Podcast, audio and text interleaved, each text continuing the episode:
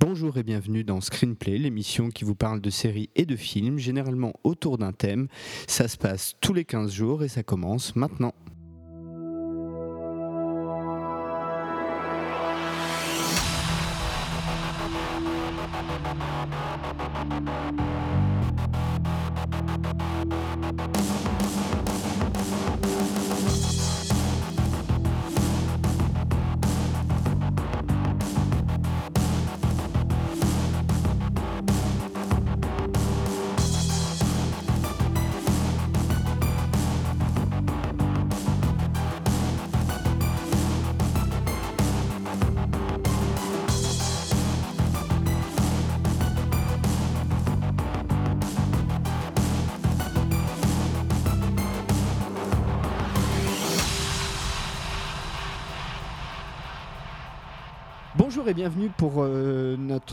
32e épisode de Screenplay. Et euh, pour ce numéro jumeau 2-2, euh, nous inaugurons aujourd'hui euh, une formule un petit peu spéciale qu'on a décidé de baptiser Screenplay Univers et qui sera consacrée exclusivement à la science-fiction. Et pour ce faire, euh, je vais tout de suite accueillir euh, mon compagnon de cette odyssée du jour, euh, Vivien Lejeune, que vous avez écouté dans cette émission il n'y a pas très longtemps, pour une émission épique, n'est-ce pas Vivien? En effet, c'était épique. Et euh, moi aussi, je l'ai écouté, Et je me suis fait une promesse, et, à vous aussi, euh, chers auditeurs, je vais essayer, un, de parler un peu plus lentement, parce que j'ai tendance à m'emballer. Et deux, je vais essayer d'employer le moins de fois possible le mot voilà, qui a tendance à ponctuer chacune de mes phrases. Donc, je ne promets rien, mais je vais essayer. Voilà. tu peux pas faire ça. Tu peux pas faire ça. Bon, alors pour cette euh, pour cet épisode inaugural de Screenplay Univers, on a décidé de prendre pour thème l'Odyssée galactique et ce au travers de trois séries, donc trois séries de science-fiction que sont Star Trek Voyager, diffusé entre 1995 et 2001, euh, initialement sur UPN.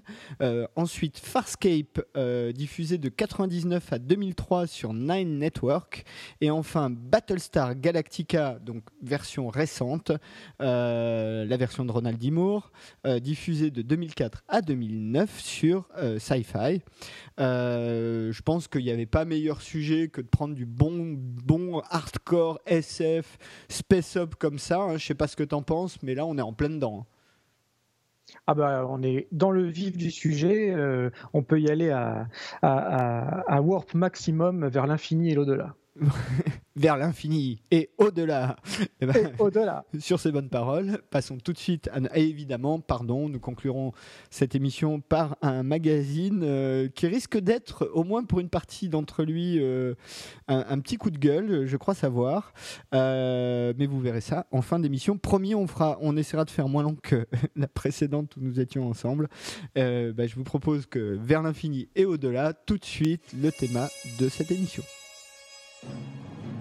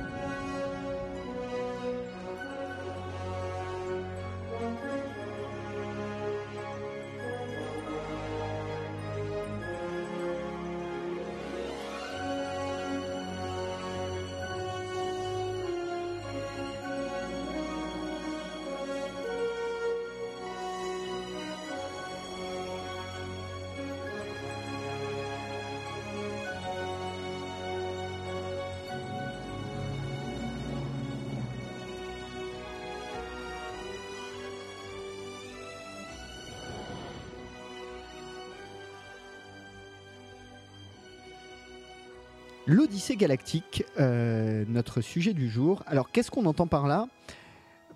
Reprenons la base. Homère, n'est-ce pas? L'Odyssée, basiquement, c'est l'histoire d'un mec qui, euh, emmerde un dieu et qui se retrouve paumé au milieu des îles grecques et qui essaye de rentrer chez lui pendant des années et qui, euh, sur le chemin, rencontre tout un tas de problèmes des épreuves. Donc c'est un grand récit initiatique et évidemment le personnage d'Ulysse, hein, puisqu'en l'occurrence l'Odyssée c'est le personnage d'Ulysse, va être changé par, euh, par toutes ces épreuves et sera, arrivera différent à son point d'arrivée euh, qu'il ne l'était à son point de départ. Euh, et les trois séries que nous allons aborder aujourd'hui me semblent couvrir assez bien cette thématique adaptée à la science-fiction mais c'est pas neuf, puisque euh, par exemple depuis Perdu dans l'espace, hein, euh, le, concept de l'Odyssée spatiale, euh, c'est quelque chose qu'on explore jusqu'à un film très connu de Stanley Kubrick, qui date de 1968 ou 69, si je dis pas de bêtises. alors toi, Vivien, l'Odyssée galactique, ça te fait rêver? Ça me fait complètement rêver. Euh, alors peut-être plus sur le plan de la fiction. Hein. Je ne sais pas si je, si je signerais pour m'embarquer dans une navette en partance pour Mars, hein, pour voir ce qui se passe. J'ai un petit peu les pieds sur Terre dans la vraie vie, mais j'ai un, vrai réel besoin d'évasion grâce à la science-fiction particulièrement, c'est marrant, ces, trois séries dont on, va parler. Je préviens tout de suite, je vais pas dire beaucoup de mal. C'est pour ça que j'ai choisi un coup de gueule dans la partie euh, magazine parce que je voulais pas encore une fois passer pour euh, celui qui fait que aimer les choses, le gentil bisounours de l'espace. si si, ça existe. Euh, non non, ça, fait complètement voyager et, et, là en plus, ce qui va être intéressant sur ce thème-là, c'est qu'on on, on va partir à bord de trois vaisseaux très très différents, dans trois univers très différents, avec des équipages très différents eux aussi et qui pourtant ont plein de points communs, mais on y reviendra euh, dans le thème. Euh, et, peut-être, euh, disons quand même quelques mots, pas du père, hein, parce que encore une fois, je l'ai dit, hein, des perdus dans l'espace en noir et blanc, on était sur le concept, mais peut-être la série célébrissime en la matière, qui est Star Trek, ce qu'on appelle aujourd'hui Star Trek classique, qui donc était une série, la, série très connue avec le regretté Leonard Nimoy, William Shatner. Euh, Georges Takei, euh, enfin, et j'en oublie euh, des tas d'autres. Est-ce que c'est une série avec laquelle tu as grandi, toi? Complètement. Complètement. Ça a été, compliqué hein, parce qu'on sait que c'est passé en France très tardivement, dans le désordre, pas tous les épisodes. donc je ne pouvais pas me targuer d'avoir vu tout Star Trek avant de commencer à, développer une collectionnite aiguë. mais ça, je, raconterai un peu plus ma vie. J'ai prévu de raconter ma vie, je vous préviens, sur la partie Star Trek Voyager. J'ai plein de trucs à dire. L'Odyssée de le jeune. Exactement, ça va être un peu ça. ça va être un peu ça. Euh, mais sur la, sur la partie classique, ce qui est, ce qui est très intéressant, c'est que ça, ça rentre tout à fait dans le thème puisque ça reste un voyage de 5 ans. Le, le, monologue d'ouverture de, William Shatner annonce très très bien, enfin dit par William Shatner, annonce très très bien la, la couleur. Sauf que là, c'est un voyage volontaire les humains, accompagnés de quelques extraterrestres rencontrés en chemin, euh, partent volontairement vers une mission d'exploration qui va durer cinq ans. Les trois séries que l'on va aborder ensemble euh, ont cette particularité d'être, euh, de représenter des voyages contraint et forcé, involontaire. Voilà, une espèce de.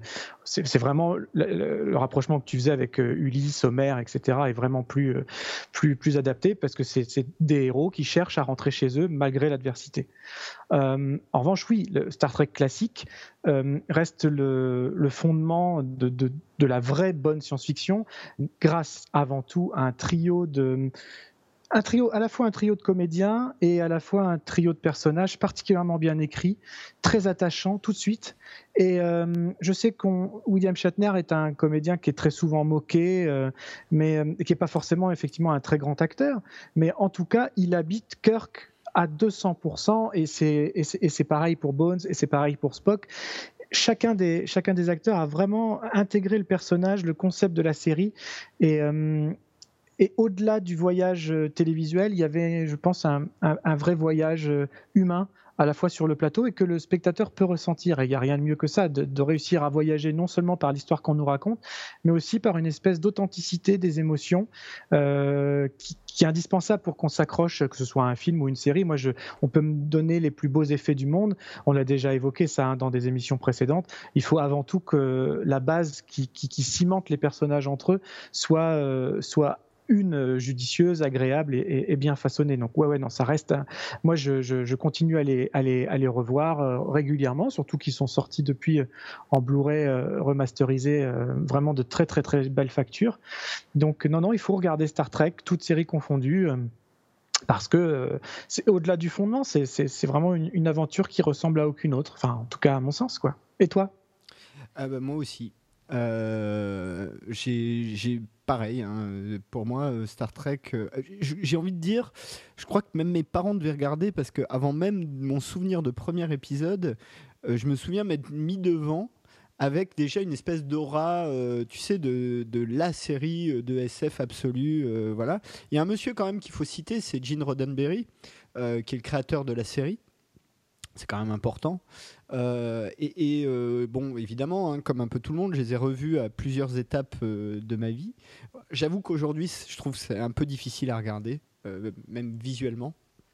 Mais en revanche, sur l'écriture, il y a déjà tout. Enfin, il y a déjà tout tous les grands thèmes qu'on va ensuite voir euh, revus et ressucés euh, dans un milliard de séries euh, différentes sont déjà présents dans cette série un peu originale. Et pour le coup, c'est aussi une des séries qui avait su créer un univers tellement riche qu'encore aujourd'hui on l'exploite. et ça, c'est pas mal quand même, parce que c'est une série qui n'a pas, pas duré très très longtemps. Il y a eu trois saisons diffusées entre 68 et, 66 et 69 sur NBC. Donc c'est pas une grande. Fin, c'est pas une série au long cours. Euh, toutes les séries qu'on va aborder dans le thème sont plus longues que ça, c'est pour dire. Euh, et, pourtant, euh, elle a laissé des marques qui encore aujourd'hui fonctionnent. On sort un coffret Star Trek classique aujourd'hui encore, ça se vend. Enfin, c'est quand c'est quand même assez incroyable. Donc oui, bien sûr, la première série Star Trek euh, reste euh, un, espèce de fondement à la matière, et, je pense que la plupart des gens qui aujourd'hui font de la série moderne l'ont dans leur référence, c'est à peu près, euh, enfin de la série de SF moderne, ou en tout cas du space op moderne, l'ont dans leur référence, c'est une référence absolue.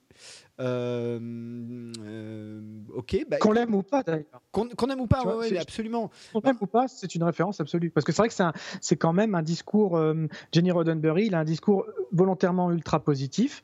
je l'ai déjà dit dans une autre émission. On, la, série est souvent taxée un petit peu présentée comme utopie des, utopie des étoiles, en tout cas pour au moins la série classique et pour The Next Generation, parce que c'est, on a une vision de l'humanité qui tend vers le vers, vers le bien, vers on a abandonné l'argent on a abandonné la guerre, on n'est plus malade, on part en exploration pacifiste, le racisme. Donc il part vraiment de cette, de cette société idéalisée. Euh, il était quand même très en avance sur son temps. On peut parler du premier baiser international de l'histoire de la télévision grâce à cette série aussi. les, les, valeurs étaient, euh, étaient à l'époque révolutionnaires, et ce qui, est, ce qui est à la fois malheureux, là, pour avoir un petit discours un petit peu social, c'est que aujourd'hui, euh, presque 50 ans plus tard, euh, le discours redevient complètement d'actualité, euh, où on aurait besoin peut-être d'un petit peu plus de lumière et de, et de, tolérance dans notre galaxie bien à nous, quoi. Ça, c'est vrai. alors, ça va être dur de faire la transition, là, du coup. Pardon, je suis désolé. non, je recommencerai plus. non, non, non, non, pas du tout. Mais du coup, sans transition, je te propose qu'on passe euh, directement à notre première série, parce que sinon on va encore être extrêmement long. Euh, et là, il y a quand même beaucoup à dire. Euh, c'est donc Star Trek Voyager. écoute, je te propose de pitcher la série, tiens. Je vais essayer de faire court.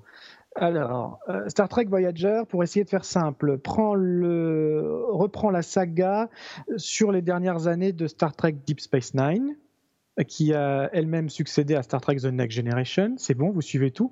Ce qui fait que Star Trek Voyager est la quatrième série euh, Star Trek dans l'ordre chronologique.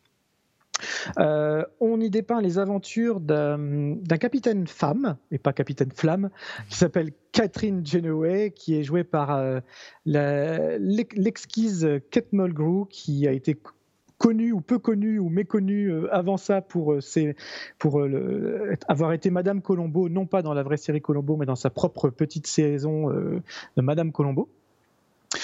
donc déjà, c'est sympa d'avoir un capitaine féminin aux commandes. et c'est une, petite mission. le Voyager est un vaisseau d'exploration. C'est pas un vaisseau de guerre, mais c'est pas.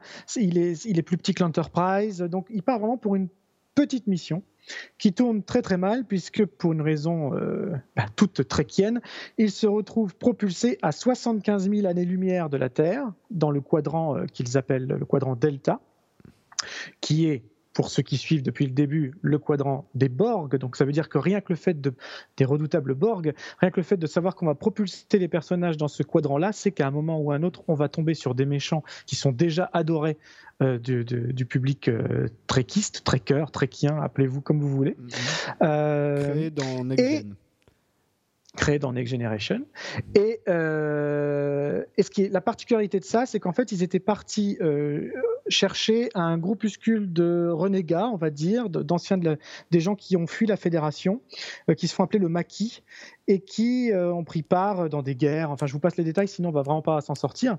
Euh, mais ce qui est intéressant, c'est que dans ce phénomène qui propulse le voyageur à l'autre euh, bout de l'univers, la moitié de l'équipage est tuée, ce qui est assez rare aussi dans l'univers Star Trek pour, pour être signalé. Le, premier officier, par exemple, meurt dans les, dès les premières minutes, ce qui fait qu'on a non seulement un équipage de Starfleet de la fédération euh, qui ne sait pas comment rentrer euh, à la maison et qui en plus va être obligé de cohabiter avec les gens qui étaient censés être leurs prisonniers et qui vont devoir intégrer en tant que membres d'équipage. Ce qui peut donner, enfin ce qui donne d'ailleurs lieu à des épisodes assez savoureux sur euh, cette cohabitation assez, assez farfelue parfois. Voilà en gros. Et donc c'est un voyage qui va prendre X années. Au départ, on ne sait pas combien de temps. Euh, on, peut le dire, voilà. on peut le dire. La série s'est terminée il y a, 10 ans. Euh. Il y, a, eu 7 saisons, euh, voilà. Mais quand il, et voilà, il y, a eu sept saisons en tout, donc le voyage a duré sept ans euh, pour, euh, pour les personnages. Ce qui, ce qui est long aussi, parce que ce genre de. C'était déjà arrivé dans des séries classiques euh, ou dans, la, ou dans, ou dans The Next Generation, c'est généralement des situations dont les personnages principaux s'extirpent en un ou deux épisodes maximum. Donc là, c'était courageux de partir sur cette idée-là en se disant bon, ben voilà, dans le pilote, on les fait partir. Le but de la série, c'est simplement de rentrer. Donc on est vraiment dans un voyage type homérique, comme tu l'as très bien dit en ouverture de l'émission, qui va nous permettre de, croiser tout un tas de nouvelles, euh, de nouvelles créatures, de nouveaux aliens, de, voilà, de nouvelles espèces puisque par définition c'est un endroit où nul homme n'est jamais allé, where no man has gone before. Donc euh, voilà en gros, c'est juste le, trajet du retour qui est, qui est parsemé d'embûches. Mais en gros c'est ça le pitch de Star Trek Voyager. Oui, bah, bah, c'est tout à fait ça. Euh, alors, sachant que euh, effectivement, comme tu l'as dit, euh, c'est une série qu'on pourrait dire issue de Deep Space Nine, même si en réalité, euh, déjà, elle arrive vite finalement, pas sur la fin, elle arrive au bout de deux ans, hein, Deep Space Nine. Ça veut dire qu'elle a été lancée dès la première année de Deep Space Nine. et aux commandes, il y a Rick Berman qui est la même personne hein, pour les deux séries. Donc ça c'est un peu important parce qu'en en fait tu t'aperçois, euh, je fais petit, une petite digression sur Deep Space Nine dont on parlera plus longuement dans notre prochain euh, screenplay univers, mais, euh, mais il a repris un peu l'idéal de Gene Roddenberry puisque dans Deep Space Nine le capitaine est un black et dans, et dans Voyager le capitaine est une femme, c'est-à-dire que dans les deux cas euh, ce sont des, on va dire, de, ce qu'on ce appellerait des minorités euh, d'une certaine manière, pas pour le cas des femmes, mais ou des gens en tout cas qui ont l'habitude d'être un petit peu en ségrégation et qui sont mis en avant dans le rôle titre euh, de, de la série. Donc ça, ça je trouve que c'était déjà pas mal en soi. Et euh, alors pour rentrer un peu dans le, contenu de Voyager, hein, tu l'as dit, euh, c'est une série qui, euh, qui raconte donc un voyage, un voyage complètement homérique, avec à chaque fois effectivement des épreuves. qui vont faire évoluer l'équipage. Alors ça aussi c'est un truc qui est quand même assez important, c'est que c'est déjà le cas depuis Next Gen, mais c'est vrai que quand tu regardes les Star Trek classiques, d'un épisode à l'autre, il n'y a pas tellement de différence. Enfin, il n'y a pas une grande histoire euh, qui court euh, sur l'ensemble de la série. Là, c'est le cas quand même. Et c'est le cas aussi dans Deep Space Nine, c'est-à-dire qu'il y, a une espèce de, de cette grande histoire qui veulent rentrer. Et ce qui se passe dans un, dans un épisode a évidemment des influences sur l'épisode suivant. Donc ça, c'est quand même très très important. Euh, et enfin, que c'est la série Star Trek, je trouve, qui à la fois et peut-être la plus proche. Euh, enfin, revenez un peu au concept original, le voyage, euh, des terres explorées, des nouveaux peuples à rencontrer, ce genre de trucs. Sauf que euh, ils sont tous dans une situation complètement désespérée. Et pour moi, c'est la série Star Trek la plus sombre. Mais vraiment, hein, il y, a des, épisodes entiers. Il y a un double épisode qui se passe dans une année alternative, enfin un truc du temps, où ils, ils, sont pratiquement, ils se font détruire. Euh, qui est euh, juste, euh, tu les vois, c'est éprouvant quoi. Tu peux minute par minute, tu les vois se faire massacrer les uns après les autres. C'est complètement éprouvant. Et il y a un côté assez sombre qui, est, pas forcément, qui moi un peu ce qui m'a souvent manqué dans les séries Star Trek. J'ai toujours trouvé qu'il y avait un petit côté un peu bisounours dans les séries Star Trek et que je trouve pas dans celle-là. Donc vraiment, je trouve qu'il y a une vraie qualité là-dessus.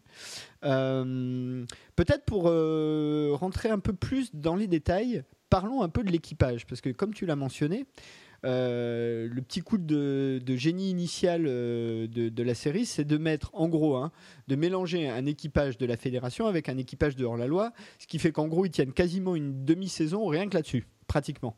Rien que sur ce qui se passe entre euh, ces anciens rebelles qui se retrouvent intégrés. Alors il y a ceux qui sont contents d'être revenus dans le giron de la, fédération, il y a ceux qui au contraire veulent rester euh, rebelles et libres jusqu'au bout. Euh, comment, enfin, déjà quels sont les personnages toi qui qui, t'ont laissé la, plus grosse marque dans, dans cet équipage-là? Et cette dynamique-là, tu trouves qu'elle fonctionne ou pas? Alors, je vais répondre à ta question, mais c'est le moment où je raconte ma vie, parce que c'est directement lié à, la réponse.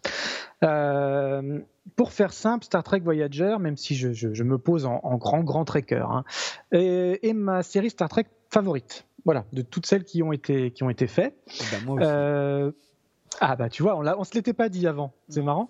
Donc ça m'étonne pas en voilà. temps. Ça m'étonne pas. C'est vrai qu'on commence à être un petit peu, ça va devenir lassant pour les gens, mais pour nous c'est plutôt sympa. À chaque fois que ça, voilà, chaque fois que ça nous arrive, ça, me, fait quelque chose. Ah. Euh, alors j'ai juste envie de raconter euh, comment j'ai découvert la série, à quelle époque euh, et pourquoi c'est devenu ma série préférée. Et ça va me permettre de déboucher sur la réponse que tu attends sur les personnages. T'es d'accord? Ah bah vas-y, je t'en prie. J'ai découvert Star Trek Voyager pour la première fois à Londres dans un pub euh, londonien qui, euh, qui, c'était pas son vrai nom, mais j'avais un ami, enfin qui habite toujours à Londres d'ailleurs, un de mes meilleurs amis, euh, qui fait que ce qui fait que je vais là-bas régulièrement. Et, et on avait ce, ce, ce, ce pub là qui que nous on appelait le Star Trek Bar. Donc c'est un pub qui avait la particularité d'exposer des maquettes des, séries Star Trek et de diffuser en continu sur écran géant pendant qu'on a des petites tables rondes, un peu à la manière d'un cabaret, un pub cabaret quoi. Et eh bien exclusivement du Star Trek, des épisodes de toutes séries confondues, euh, des making of, des choses comme ça. Et je n'avais encore jamais eu l'occasion de voir un Star Trek Voyager alors qu'on est non, malheureusement, il n'existe plus depuis longtemps. Il n'existe plus. ah ouais, ouais. Oh non, malheureusement, il n'existe plus. Et euh, donc, on était euh, là-bas ce soir-là et on était à l'époque de la saison 2 de Star Trek Voyager. Sachant que bah, les Anglais pouvaient suivre la série quasiment en temps réel avec les États-Unis, quoi, à quelques, à quelques mois de, décalage près. Que nous, en France, il était hors de question d'avoir une quelconque vision euh, de la série. Et donc, ce soir-là a été projeté euh, l'épisode qui s'appelle, qui s'appelle, qui s'appelle, j'ai noté, qui s'appelle Suicide. C'était le 18e épisode de la saison 2 qui euh, racontait euh, l'histoire d'un des, d'un des Q. Alors, Q, c'est, ces êtres euh, un, peu hybrides entre Dieu et extraterrestres, on ne sait pas bien. alors là, ce n'est pas le Q, le même Q qui apparaît dans Next Generation, dans toutes les séries Trek et d'ailleurs même dans Voyager plus tard. Là, c'est un autre Q qu'on ne connaît pas, mais c'est un Q. donc les Q ont la particularité d'être, de pouvoir faire un tout ce qu'ils veulent et surtout de, voilà, ils sont immortels, ce sont des dieux. Hein. on n'est pas sur Asgard, mais Pardon, hein, je te mais pour résumer, pour ceux qui ne connaîtraient pas, on pourrait, on pourrait dire que Q, c'est une image facétieuse de Dieu dans l'univers Star Exactement. Exactement. C'est un espèce de, lutin euh, troublion euh, qui peut tout se permettre, un espèce d'enfant gâté euh, qui est omnipotent, qui peut tout se permettre, qui a tous les jouets à disposition de la galaxie, peut devenir n'importe qui, vous propulser n'importe où, vous faire faire n'importe quoi. et donc, parfois, dans ces cas-là, eh ben, on tombe sur un Q tellement dépressif qu'il veut mourir. voilà. Donc d'où le titre de l'épisode suicide. Il y a un voilà. et qui veut se suicider et c'est justement le Q original qui, qui, essaye de le ramener. Exactement. et, euh, et j'ai encore dit voilà, je suis désolé. Ah, je vais y arriver à me défaire de ce voilà. Euh, donc c'est le premier épisode que j'ai vu Et euh, donc, je n'avais pas vu le pilote, je n'avais pas vu tout ça. Donc, vraiment, je découvre avec ça. Donc, on, donc je découvre un, équipage déjà, déjà, bien en place. On est à l'épisode 18 de la saison 2. Il y avait déjà eu 16 épisodes. Une saison un peu plus courte. La saison 1 est un peu plus courte. Elle ne fait que, que 16 épisodes, ce qui est déjà pas mal.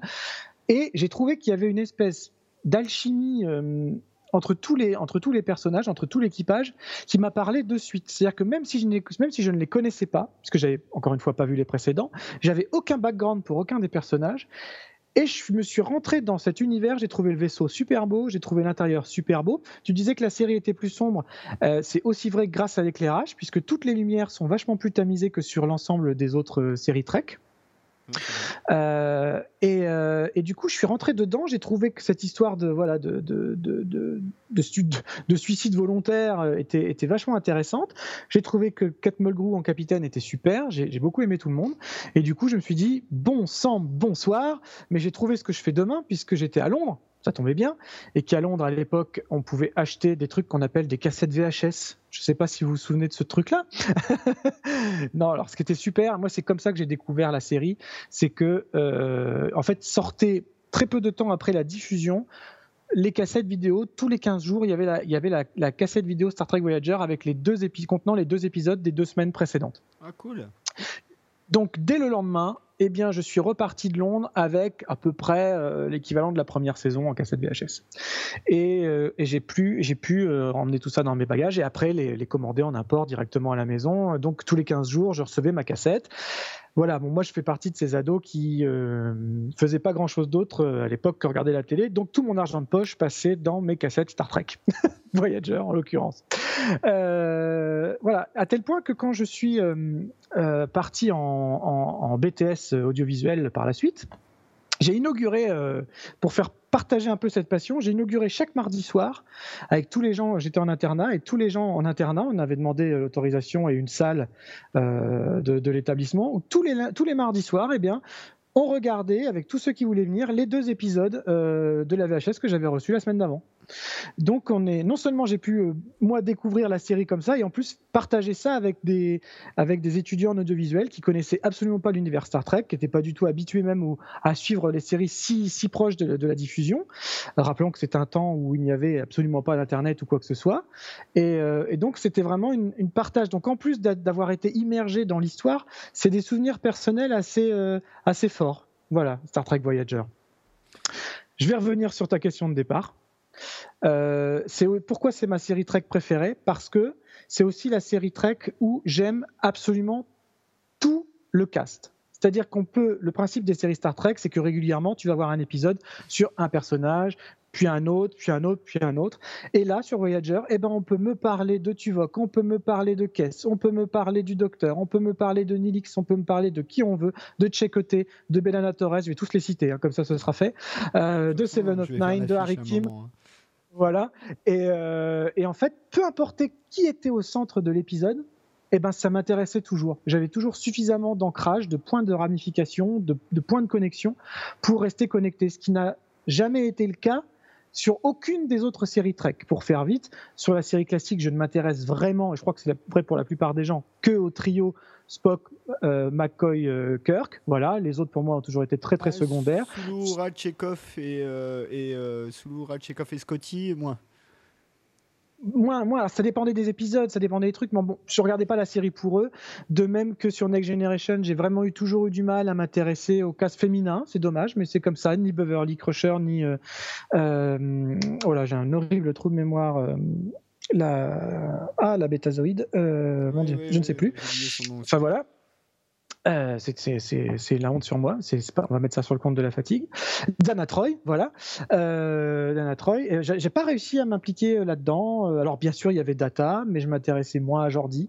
Euh, Riker, ça dépendait des épisodes. Alors sur Deep Space Nine, c'est encore plus compliqué parce que j'ai jamais pu m'intéresser au capitaine, à Cisco. Je trouvais l'acteur pas forcément très adapté, pas très convaincant, en tout cas sur les. Hein. Voilà j'étais un peu embêté. Alors, euh, donc, il y avait toujours suffisamment de personnages pour que je suive et que j'aime les séries, mais jamais un cast entier jusqu'à Voyager.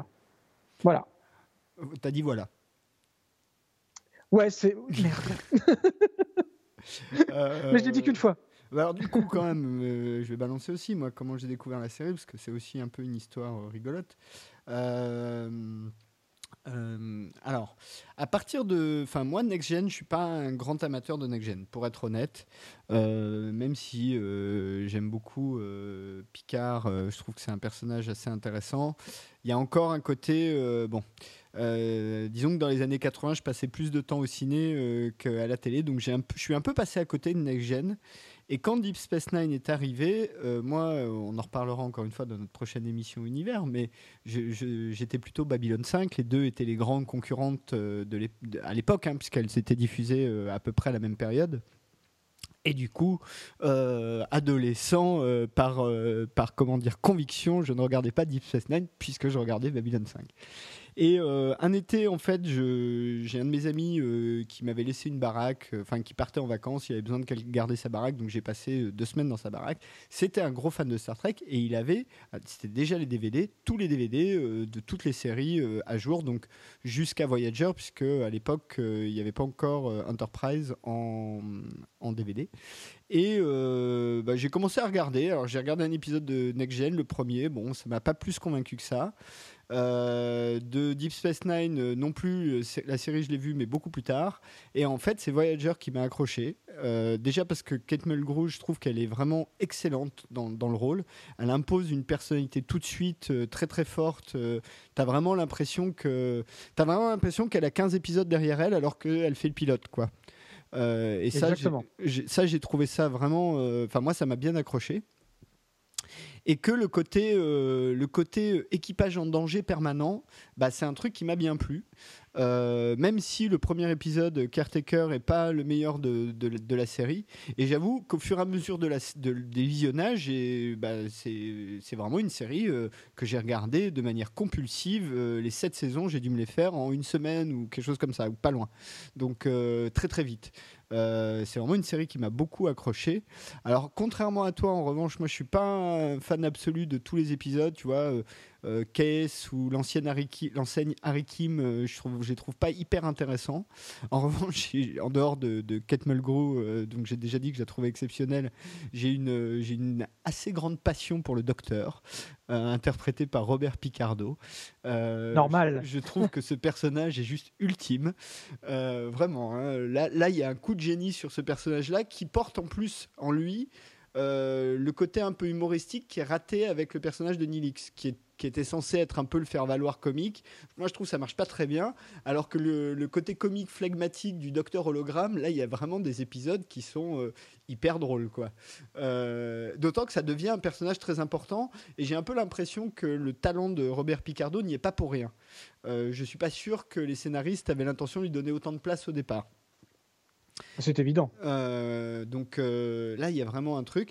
J'aime bien, euh, j'aime bien Tuvok, mais bon, ça c'est le, le, le Vulcain. Et on aime toujours le Vulcain. c'est pas mon Vulcain préféré des séries Star Trek.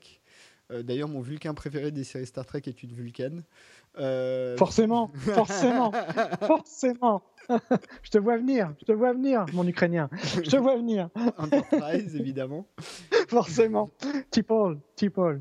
Magnifique. Euh, mais, mais aussi parce que dans Enterprise, là on, digresse un peu, mais c'est quand même dans le sujet, l'intrigue autour des Vulcains est vachement intéressante. C'est même euh, un des trucs les plus intéressants de la série, c'est qu'on ne présente pas les Vulcains comme des espèces de sages euh, qui ont toujours la science infuse. Tu sais, les elfes, les elfes du monde de Star Trek, c'est une époque où il y a encore des conflits, où c'est compliqué, où ils sont un peu manipulateurs, tout ça.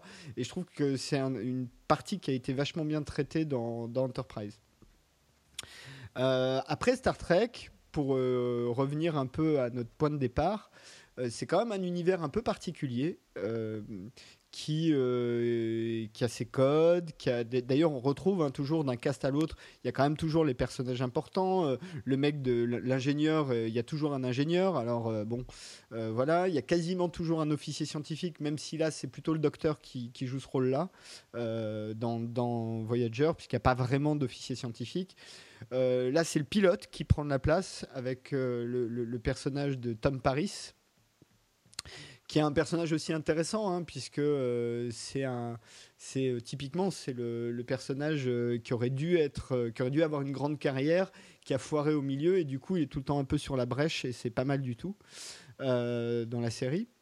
mais pour revenir à notre sujet Odyssée, Donc tu l'as dit, l'équipage est, envoyé dans le cadran Delta, qui est le cadran des Borg, mais on voit pas les Borg tout de suite. Euh, les Borg arrivent assez tard, hein, ils arrivent sur les trois dernières saisons, en gros à peu près au moment où euh, apparaît aussi euh, un des personnages mythiques de la série, qui est le personnage de Seven of Nine. Final, c'est, ben, ils apparaissent, c'est très simple, ils apparaissent dans le final de la saison 3. C'est ça. Qui, euh, qui annonce le départ de, de Kess au profit de l'arrivée de Seven of Nine. Et c'est clair qu'on y gagne. Quand je dis que j'aime bien Kess, j'aime bien Kess, c'est bien qu'elle soit restée que trois ans parce qu'on avait vraiment fait le tour du personnage. elle, a un très beau, elle, a un très, elle a un très beau départ. Et c'est ce qui fait qu'elle reste un personnage que, auquel je suis attaché parce que justement elle n'a pas été là euh, si longtemps que ça. Et que son départ était vraiment, vraiment intelligemment mené aussi. Oui, même si euh, la relation, par exemple, avec Nilix, je la trouve très artificielle et je trouve que ça fonctionne pas. Euh, alors que plus tard, pareil, hein, la série s'est finie il y a 14 ans, donc on peut spoiler. Ah ouais, on, y va à fond. Hein. Plus tard, il y a une relation entre Bellana Torres et Tom Paris, et là, je trouve que là, pour le coup, elle fonctionne. elle fonctionne très bien. Elle fonctionne, très, fonctionne très, très, bien. Avec un épisode, il y a notamment un épisode où ils se retrouvent tous les deux flottant dans l'espace, perdus. L'épisode, elle est magnifique, où ils sont juste tous les deux, ils pensent qu'ils vont mourir. Euh, magnifique. Et, la série, alors tiens, ça, tombe très bien que tu parles de cet épisode, parce que justement, une des qualités de Voyager, c'est que malgré tout, alors on n'est pas complètement naïf, mais malgré tout, quand tu vois cet épisode-là, dans un coin de ta tête, tu dis que c'est possible qu'il meure. Vu le ton de Voyager, normalement, euh, c'est le grand truc de Star Trek classique, c'est qu'en gros, quand ils vont sur une planète, que les personnages principaux ils risquent rien, dès qu'ils embarquent deux officiers de la sécurité, tu sais qu'il va y avoir des morts, quoi. Tout à fait. Euh, Surtout s'ils sont habillés en rouge. Oui, c'est ça. Euh, donc, et, là, dans Voyager, tu as quand même ce danger permanent. Tu as aussi un épisode où tu as Chakotay et Janeway qui, qui ont un espèce de bug, un virus, et qui sont envoyés sur une planète a priori sans espoir de retour. Et tous les Oui, et puis. Oui. Je pense aussi à un épisode où euh, Harry Kim, euh, il y, a, y, a, y, a, un Harry Kim d'une réalité alternative qui, qui arrive, et en fait, du futur. Et il y a même un twist qui fait qu'on passe peut-être bien dans le cas principal d'un Harry à l'autre jusqu'au bout. Hein. Mm. Il y a toujours un doute qui subsiste sur le fait est-ce qu'on perd pas le Harry de départ au profit de l'autre, lequel est resté? Euh, moi, je pencherais plutôt pour que ce soit le, nouveau qui soit qui ait fait l'aventure jusqu'au bout et le, celui de départ qui soit vraiment mort. Donc il y a des tas de, des tas de petites choses comme ça où euh, effectivement tu crains plus que d'habitude sur les sur les séries, sur les sur les personnages en fait. Alors euh, après. Pardon, t'as pas encore vu euh, Babylon 5, hein, mais je vais tout de suite balancer un truc. Il y a trois épisodes qui sont juste ultimes dans la série. C'est un épisode de la première saison qui s'appelle Babylon au carré, et un épisode de la saison 2 ou 3, je sais plus, je crois que c'est 3, qui s'appelle La guerre sans fin. Ces trois épisodes fonctionnent ensemble, et là, pour le coup, en termes d'écriture, c'est juste ultime. Parce qu'il faut avouer la vérité, Christophe me tanne depuis euh, quelques temps pour ses, ses nouvelles formules Screenplay, Screenplay Univers. Et que j'ai dû Chrisplay, mais c'est l'effet Chris Lore, tu sais Chris, je sais pas quoi, Chris machin, dans Screenplay Univers.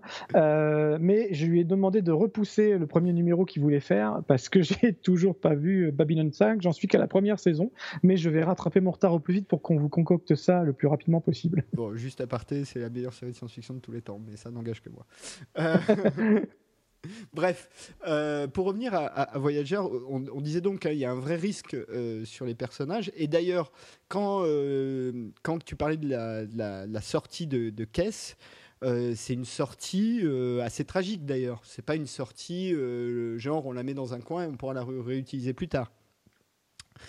Ah non, pas du tout. Il n'y a, aucun, a aucun espoir de retour possible. Ouais, alors dans Star Trek, il y a toujours euh. un espoir de retour. Là, je ne serais pas aussi définitif là-dessus. ouais, mais en tout cas, au moment où ça se passe et dans la façon où ça se passe, ça paraît. Euh, ça, ce serait vraiment. Euh, là, on pourrait leur reprocher, si retour il y avait eu, on pourrait reprocher vraiment une astuce plus grosse que la leur. Quoi. mais. Non, non, enfin, on peut le dire comment elle part là ou enfin non, peut... non peut-être pas quand même. Dire, encore une fois, la série ah. est terminée de, enfin, à moins que tu tu veuilles pas le dire, euh, c'est pas, moi je trouve que c'est pas essentiel pour le débat, la façon dont elle part.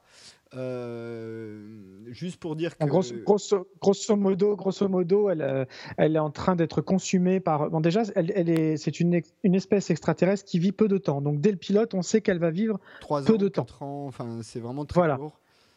C'est annoncé et donc elle finit par être consommée consumé par une espèce de surplus d'énergie qui lui permet au moment de disparaître de propulser de, transférer cette énergie au vaisseau et de leur faire faire un énorme bond en avant qui va leur faire gagner plusieurs dizaines d'années de voyage parce qu'ils sont partis sur un voyage qui doit leur prendre à peu près 70 ans, je crois. Oui, c'est ça, 75, euh, ans. Ouais. 75 ans, voilà.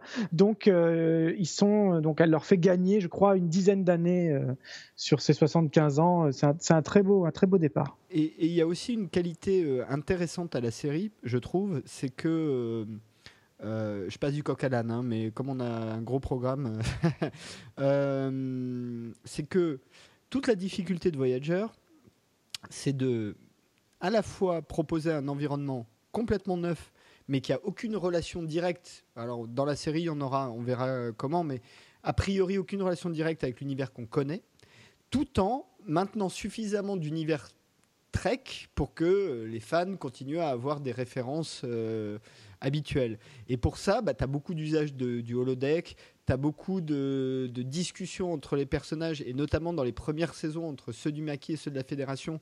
Et du coup, toi, en tant que spectateur, tu apprends plein de trucs sur le fonctionnement interne de la fédération, parce que c'est une des premières fois où, en tout cas, il, passe autant de temps à expliquer les raisons pour lesquelles, euh, parce que tu as quand même côté qui est un ancien officier de Starfleet, tu as Tom Paris, qui est un ancien euh, aussi euh, pilote de Starfleet.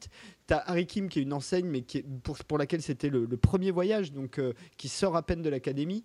et puis tu as tous les, étrangers qui, eux, n'ont jamais entendu parler de la fédération. Donc le, capitaine Genoé, Tuvok, enfin tous les personnages passent leur temps à expliquer ce qu'est la fédération aux espèces qu'ils rencontrent, puisque c'est des espèces qui ne connaissent pas la fédération. Et, oui, alors. oui, des, fois, des fois, J'allais dire, des fois c'est un mal pour un, pour un bien, ou plutôt des fois un bien pour un mal. Il y a quand même les, premiers méchants principaux de l'univers Voyager s'appellent les Kazon. Et là, à mon sens, c'était, c'était un gros ratage parce que c'est des espèces de sous-clingons. Euh, ils, se ressemblent physiquement. De classique. Ouais, et ça, c'était. Donc la volonté, je pouvais la comprendre, de pas. Mais ça, ça sentait plus une décision de chaîne qu'une décision de créateur. Hein, de dire, on va. Ok, vous êtes loin, vous êtes un autre univers, on va proposer des nouvelles espèces, mais y allez pas trop vite, les gars, faites pas trop un dérapage à 360 degrés, enfin à 180 degrés. Euh, restez en territoire connu, donc faites un. Créez une race qui, qui soit. Euh, voilà, qui reste familière, même si elle est nouvelle. Et ça, ça marche pas du tout. Et c'est une fois libéré petit à petit de, de, de, de cette ère Kaizen, et ce qui ce qui est rendu possible justement grâce à cette notion du voyage c'est qu'au bout d'un moment, ils, passent d'un système à l'autre. Donc les amis sont, les ennemis, pardon, et les amis aussi d'ailleurs, sont forcément changeants. Ça, ça fait partie des grandes qualités de la série. C'est-à-dire que euh, on sait qu'on peut pas construire une, un arc Kaizen sur euh, sur les sept saisons. D'ailleurs, ça dure que les deux, que le temps des deux premières à peu près. Quoi. Mais, euh, les trois premières. Il y a une vraie rupture à la fin de la troisième saison. Hein. À partir de la quatrième saison, donc 4, 5, 6, 7, les quatre dernières saisons, ce qui est déjà pas mal. Hein. Les autres séries dont on va parler après font toutes les deux quatre saisons. Hein donc tu as, à manger. Mais c'est vrai que pendant les trois premières saisons, on est quand même dans un format assez classique. Euh, avec même s'il y a des épisodes doubles, même si euh, voilà, mais avec principalement des histoires très tréquiennes, d'une certaine manière. Et à partir de la quatrième saison, je trouve qu'on rentre dans une, il y a une espèce de dimension épique, euh, vraiment de, de l'épopée de cet équipage euh, au sein d'un univers hostile, et pour le coup tout le temps hostile. Il n'y a pas un moment où on les sent, euh, on les sent confortables, quoi. et là, ça devient vraiment, ça prend une autre dimension, je trouve tout en gardant quelques épisodes légers, hein, parce que même si, alors c'est très feuilletonnant, c'est ça qui est vachement bien, parce que comme tu dis, euh, chaque épisode, on peut avoir en gros l'alien de la semaine, tout en étant plongé dans un dans, un feuilleton qui continue d'évoluer avec des personnages qui vraiment continuent d'évoluer. Et ça, en revanche, c'est pas du tout Roddenberry parce qu'il voulait pas ça du tout lui à l'origine pour ses séries Trek. Il voulait vraiment l'histoire hebdomadaire. il n'était pas trop pour le développement, euh, voilà. Mais ils ont bien fait de le, de le changer. Euh, progressivement. C'est, je trouvais ça vachement intelligent. Et le côté comique vient, tu l'as dit, du holodeck. Et il y a même une série dans, il y a même des séries dans la série. Par exemple, euh, Genoway euh, va trouver euh, refuge régulièrement auprès de Léonard. Mary Poppins, il y a ça, et il y a aussi le bar marseillais. Le, le, il y a le bar marseillais, il y a le, ça c'est pour Tom Paris. Mm. Non, non, mais il y a, plein d'épisodes récurrents avec euh, euh, Léonard de Vinci, qui est joué par euh, Jonathan que je dise pas de bêtises. Non, Paris Meyer, voilà. Non, Paris Meyer, justement. Euh, Gimli, quoi. Salah, Salah des, des aventures Salah ou Gimli, enfin peu importe. Gimli, voilà. Sliders, tout ce qu'on veut, voilà et qui revient régulièrement, euh, parfois juste un petit bout d'épisode. Et aussi, après, il y a, alors, ce qui est encore plus génial, c'est, je trouve, ça c'est aussi sur les dernières saisons, tu as la série dans la série, la série de SF dans la série de SF, où Tom Paris. Euh, Flash Gordon. Euh, enfin, pardon. Flash Gordon, là, là, c'est Capitaine Pluton, Ultron, je sais plus comment. Ouais, Captain Fulgur ou je sais plus trop quoi. Ou Captain Fulgur, enfin voilà. Euh. Qui, qui, s'amuse à, rejouer les codes de, voilà du, du, de, Flash Gordon classique avec des épisodes, avec des bouts d'épisodes tournés en noir et blanc. C'est un pur régal. Euh, c'est un pur régal. Tiens d'ailleurs, puisqu'on parle de Tom Paris, euh, tu dois savoir pour dans tes petites fiches techniques que Robert Duncan McNeil, qui a donc pas vraiment fait une carrière d'acteur après, en revanche a fait une belle carrière de réalisateur-producteur à la télé et que c'est lui qui est aux manettes de Chuck. Euh, de, la direction, enfin de la réalisation. De, la réalisation, il est aussi producteur exécutif. Oui, oui, mais euh, on, y reviendra. Un jour, on parlera de Chuck. Voilà. C'est aussi une série il faudra. J'aime beaucoup. Il faudra. Euh, et d'ailleurs, je suis très content puisque dans le, dans le prochain euh, Heroes, donc Heroes Reborn, qui sera diffusé à partir de septembre sur NBC, on retrouve enfin Zachary Levi, que la dernière fois que j'avais vu, moi, c'était dans Thor euh, The Dark World. et j'aime beaucoup cet acteur, donc je suis ravi qu'il revienne à la télévision, d'autant que j'ai vu qu'une photo, mais ce que j'ai vu, je trouve qu'il a une bonne tête quand même. Et puis, j'adore Heroes, voilà, donc c'est une série que j'attends avec impatience. Mais c'était une digression encore. Euh, écoute, je te propose de faire quand même la fiche de la, de la série, parce que là, on commence à rentrer un petit peu dans le, dans le vif du sujet. D'ailleurs, tu parlais de Robert Duncan McNeil. Il a réalisé énormément d'épisodes de Star Trek Voyager, hein, d'ailleurs. Euh, oui, et d'autres séries Trek, et d'Enterprise. Mais, euh, mais, mais, Voyager, déjà, tu, tu retrouves souvent, mais il y a même, il y a même Roxanne Dawson, enfin, Roxanne Dawson, Biggs, euh, maintenant, ou plus maintenant d'ailleurs, je ne sais même pas, euh, qui, euh, qui en réalise. Enfin, il y en a quelques-uns qui, réalisent des épisodes. Alors, j'ai dit, c'est une série de Rick Berman. Donc, Rick Berman a commencé à travailler sur le, Trek World depuis Next Generation, puis Deep Space Nine, puis Voyager, puis Enterprise. Mike, avec lui, on retrouve Michael Piller, Jerry Taylor, Brandon Braga et Kenneth Biller qui sont euh, des gens qui tous viennent euh, plus ou moins de, Next Gen, euh, enfin de Star Trek Next Generation. Alors Michael Pillar, Pillar, il a bossé aussi sur Miami Vice, sur Dead Zone, Jerry Taylor sur Tonnerre de Feu, Magnum dans la chaleur de la nuit, donc c'est pas un jeune homme. Brandon Braga sur Enterprise, mais aussi sur 24 heures chrono, Flash Forward, Terra Nova et Salem à l'heure actuelle. Et Kenneth Biller, il a bossé sur Dark Angel, Smallville, Legend of the Seeker, autre série euh, qui, dont il faudra qu'on parle un jour. Euh, cher à mon cœur, très cher à mon cœur. J'aime beaucoup cette série. Euh, et Perception plus récemment. Dans les rôles principaux, nous trouvons, donc on l'a dit, Kate Mulgrew dans le rôle du capitaine Catherine Genoway. Euh, donc euh, Kate Mulgrew, c'est Madame Colombo, mais on a pu la voir aussi dans Warehouse 13, euh, série amusante, et Orange is the New Black. Je pense que si vous ne savez pas ce qu'est Orange is the New Black, c'est que vous ne regardez pas la télé. on retrouve Robert Beltran dans le rôle de chaque côté. Là, pareil, pas une grande carrière. En revanche, ce qui est intéressant, c'est que c'est le premier rôle de d'Amérindiens dans un univers Trek. Euh, Roxanne Dawson, Roxanne Dawson Biggs euh, dans le rôle de Bella Torres, donc demi-Klingon. Euh, Robert Duncan McNeil dans le rôle de Tom Paris. Ethan Phillips dans le rôle de Nilix.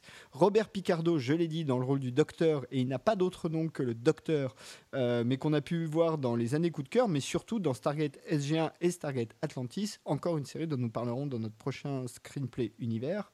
et dans tous les films, et dans presque tous les films de Joe Dante et dans presque tous les films de Joe Dante. Euh, un. Il y a aussi Tim Russ dans le rôle de Tuvok, euh, Gareth Wang euh, dans, le rôle de Harry Kim, et enfin Jerry Ryan dans le rôle de Seven of Nine. Jerry Ryan, c'est une blonde assez incendiaire qu'on a pu voir dans Dark Sky, Boston Public, Body of Proof, et récemment dans la première saison de Helix. Euh, la musique du générique est composée par Jerry Goldsmith, comme à peu près toutes les musiques Star Trek.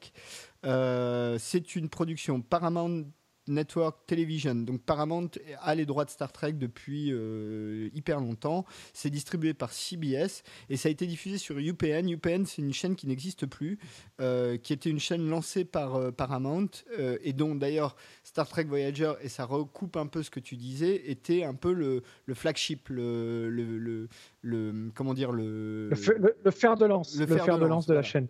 Euh, c'est euh, la série qui, c'est avec cette série là qu'ils ont lancé le network. Euh, et aujourd'hui, les, les anciens programmes du network sont principalement placés sur la CW.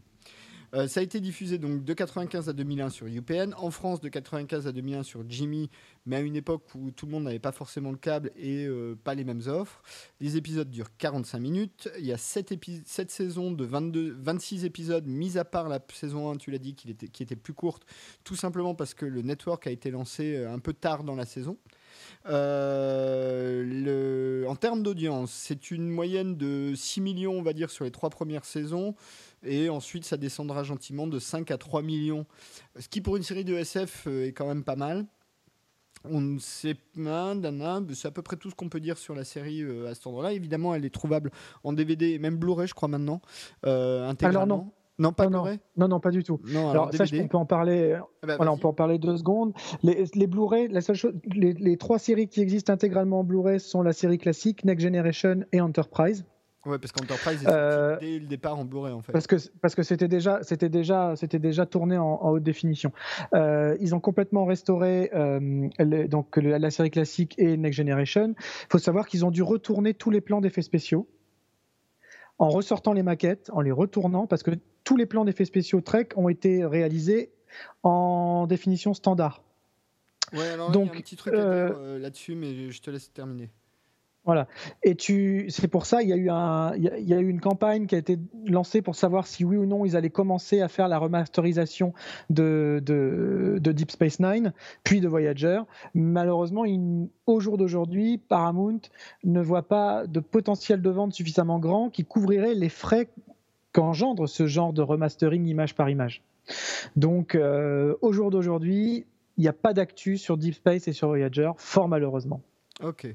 Alors quand même, pour dire un mot sur Voyager, Voyager c'est la première série Star Trek aussi qui a commencé à intégrer les images de synthèse.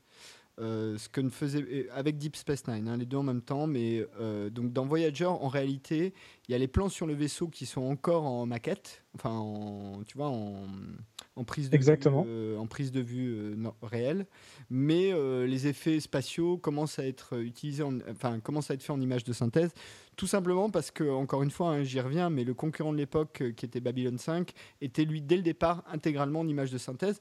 Et d'ailleurs, comme le dit Michael Straczynski, principalement pour des raisons économiques, puisque ça coûtait du coup beaucoup moins cher de faire une grande épopée spatiale. Euh, et quand on regarde aujourd'hui Babylon 5, alors moi je la connais bien, la série elle est un peu dure à voir aujourd'hui, on voit à quel point les décors intérieurs c'est tout le temps le même qu'on recycle, enfin on voit qu'ils n'avaient pas trop de sous quoi. euh... Oui. C'est exactement ce qui rend, c'est exactement ce qui rend le, remastering haute définition euh, très compliqué, voire impossible euh, sur, sur Deep Space Nine et sur Voyager, parce que les effets numériques, il faudrait les refaire. Non, et d'ailleurs, moi, j'ai on va parler de Farscape juste après. Euh, moi, j'ai le coffret. en France, c'est pas disponible, mais j'ai le coffret intégral Blu-ray euh, anglais. Et là, pour le coup, c'est pareil, comme, comme les effets étaient numériques. Euh, ce sont des versions dites, ce qu'on appelle un, procédé d'upscaling, mais ce n'est pas, finalement, ce n'est pas de la vraie haute définition sur les images. Pas voilà, ça se fait tout seul. De main d'œuvre. C'est une machine. Voilà. Donc c'est à peine plus propre. Que, disons que c'est un DVD très propre, mais qu'on est très loin du résultat de voilà du fabuleux travail qui a été fait sur euh, sur les trois Star Trek qui sont bah, sortis, les trois séries Trek qui sont sorties en Blu-ray. Euh, alors on en parlera euh, pour notre dernière série puisque Battlestar Galactica en revanche a été tourné en haute def. Donc, Tout à fait, les, les Blu-ray sont d'une qualité incroyable. Enfin, franchement, euh, moi, j'ai pas toutes les saisons en Blu-ray, mais celles que j'ai. et de toute façon, le, le, le, pilote de la première saison commence par Ronald Demour qui explique justement qu'ils tournaient en haut def et qu'ils sont très heureux de pouvoir sortir en Blu-ray parce qu'en fait, à la télé, ils sont obligés de diffuser en basse def. Et du coup. À l'époque. Euh, voilà, à l'époque. Et, et, du coup, bah, pour eux, c'était une grande première de pouvoir enfin montrer Battle. Ronald Demour disait Je vais enfin pouvoir montrer euh, Galactica de la façon dont j'étais le seul à la voir, à le voir. Euh, donc euh, voilà.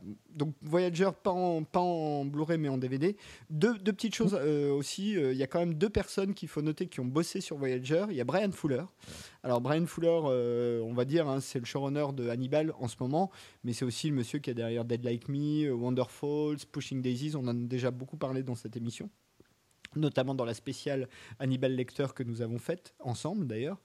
Euh, et évidemment Ronald Demour, euh, créateur de, Battlestar Galactica nouvelle version, qui euh, était un ancien de Star Trek Voyager aussi. Donc c'est quand même des, gens très solides aux manettes qui savent écrire des histoires et je trouve ça se sent quand même parce que une des choses qu'on peut dire sur Star Trek Voyager c'est que en reprenant d'une certaine manière la vieille, la vieille soupe de l'Odyssée galactique, ils arrivent quand même à te sortir des trucs qu'on voit pas forcément beaucoup dans les séries Star Trek. Et je pense que s'il n'y avait pas eu Voyager, on n'aurait sans doute pas pu faire Enterprise, la série d'après, comme on l'a fait. Euh, c'est-à-dire avec, des personnages qui sont plutôt en teinte de gris, y compris le, le, Vulcain, d'ailleurs Tuvok, hein, euh, qui est pas du tout un personnage lisse, euh, bien au contraire, qui a, même des, traumatismes d'enfance assez terribles. donc, est-ce que tu trouves pas que c'est pas, c'est un peu une série de tournants Voyager? C'est une série tournante, c'est une série de scénaristes. Vraiment, comme tu disais, c'est chaque épisode, même les plus légers et même les plus ratés, seront toujours plus réussis que des tas d'autres épisodes d'autres séries. Je trouve que c'est super bien écrit, super bien pensé. Euh, et c'est ouais, c'est une série tournant parce que euh, D'ailleurs, Brandon Braga le dit lui-même dans les, dans les bonus. C'est un type que je trouve assez, assez gentil et assez fascinant, Brandon Braga. Euh, il, il, explique que avec Voyager, la boucle est complètement bouclée. C'est-à-dire qu'on a on est revenu vers le Star Trek de départ tout en continuant d'essayer de développer l'univers. Après ça, il n'y avait plus grand-chose à faire en termes de série Trek à part revenir aux origines des origines avec Enterprise, euh, qu'on aime ou pas, ou que ce n'était pas forcément indispensable, mais bon, en tout cas, ils ne pouvaient plus repartir sur la base d'une nouvelle série d'exploration après Voyager. Quelque part, ils avaient tout donné avec ça, quoi. Il y avait déjà, enfin, le sujet avait été complètement, complètement, euh, complètement traité dans sa globalité. Après, euh, ce qui est intéressant, c'est que, euh, là je fais peut-être une petite digression, mais c'est euh, Voyager est, est, en même temps à la sortie, donc on l'a dit, de, des saisons de Deep Space Nine et aussi de la sortie de quelques films Next Generation. Il y a eu notamment une apparition du Docteur dans, euh, je sais plus si c'est dans Insurrection ou dans First Contact. Je crois que c'est dans First Contact où il y a le Docteur holographique qui, qui essaye de détourner l'attention des Borg à un moment donné. Euh, et puis, il y a une notion qui est vachement intéressante, c'est que justement, comme ils sont en voyage, ils sont perdus, ils sont loin de la fédération. Donc, pendant que la fédération continue d'évoluer et au cinéma avec les aventures cinématographiques de Next Generation et les nouvelles saisons de Deep Space Nine où ils ont, ils ont un truc tout bête, mais ils ont par exemple des nouveaux costumes. Suite à l'arrivée de, Star Trek Premier Contact au cinéma, les costumes, l'uniforme de Starfleet change, donc il change au cinéma et il change d'une saison à l'autre dans Deep Space Nine. Mais Voyager, étant perdu euh, à l'autre bout de l'univers, se garde les mêmes costumes pendant les 7 ans. Je trouve ça assez rigolo de, de, respecter ça aussi. Euh, ça, contribue à, à finalement ce qui était très moderne au début de la série parce que tout était unifié, et eh ben plus les saisons avancent et plus l'univers lui-même se, sépare puisqu'ils ne peuvent pas évoluer dans, les mêmes sphères et dans les mêmes codes. Donc je trouvais ça super intéressant. Il y a un épisode là qui me revient en tête aussi, euh, qui a été réalisé pour fêter les 30 ans de Star Trek. Il y a eu un épisode génial hein, de, où, il y avait un crossover entre Deep Space Nine et la série classique, qui était très réussi avec une histoire de, tribbles euh, absolument génialissime.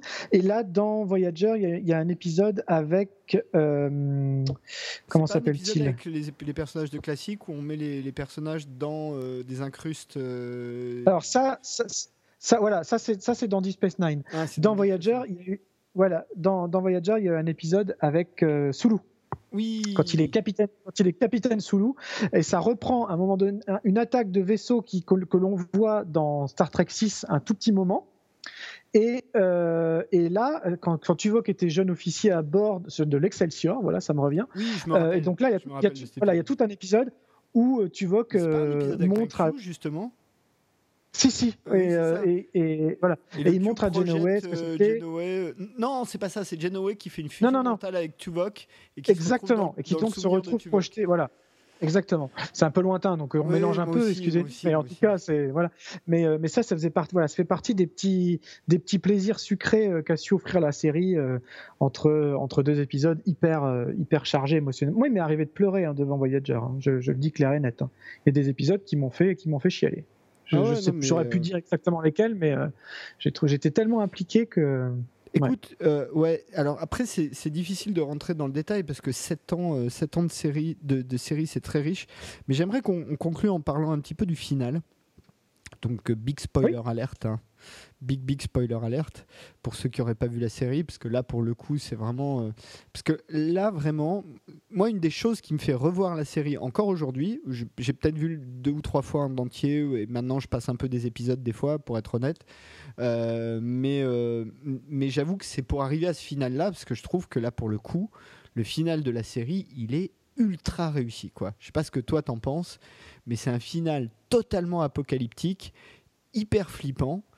Euh, et même si dans un coin de ta tête, tu te dis, bon, ils vont y arriver, c'est une série Star Trek, tout ça, euh, malgré tout, je trouve que tu as quand même peur pour eux, quoi.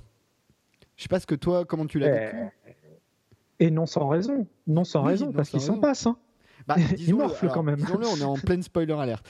Donc le final, en gros, hein, c'est que pour rentrer chez eux, ils vont passer par un nœud de voyage Borg, pour faire simple. Donc rentrer dans une unimatrice euh, euh, et, et, sachant que pour ce faire, il faut qu'il y ait une partie des personnages qui soit avec la Renborg pour détourner son attention. Pour faire, si je me souviens bien, c'est ça. Hein. C'est ça, en gros, oui. En gros. Euh, Tout ça mélangé à une espèce de paradoxe temporel. Exactement.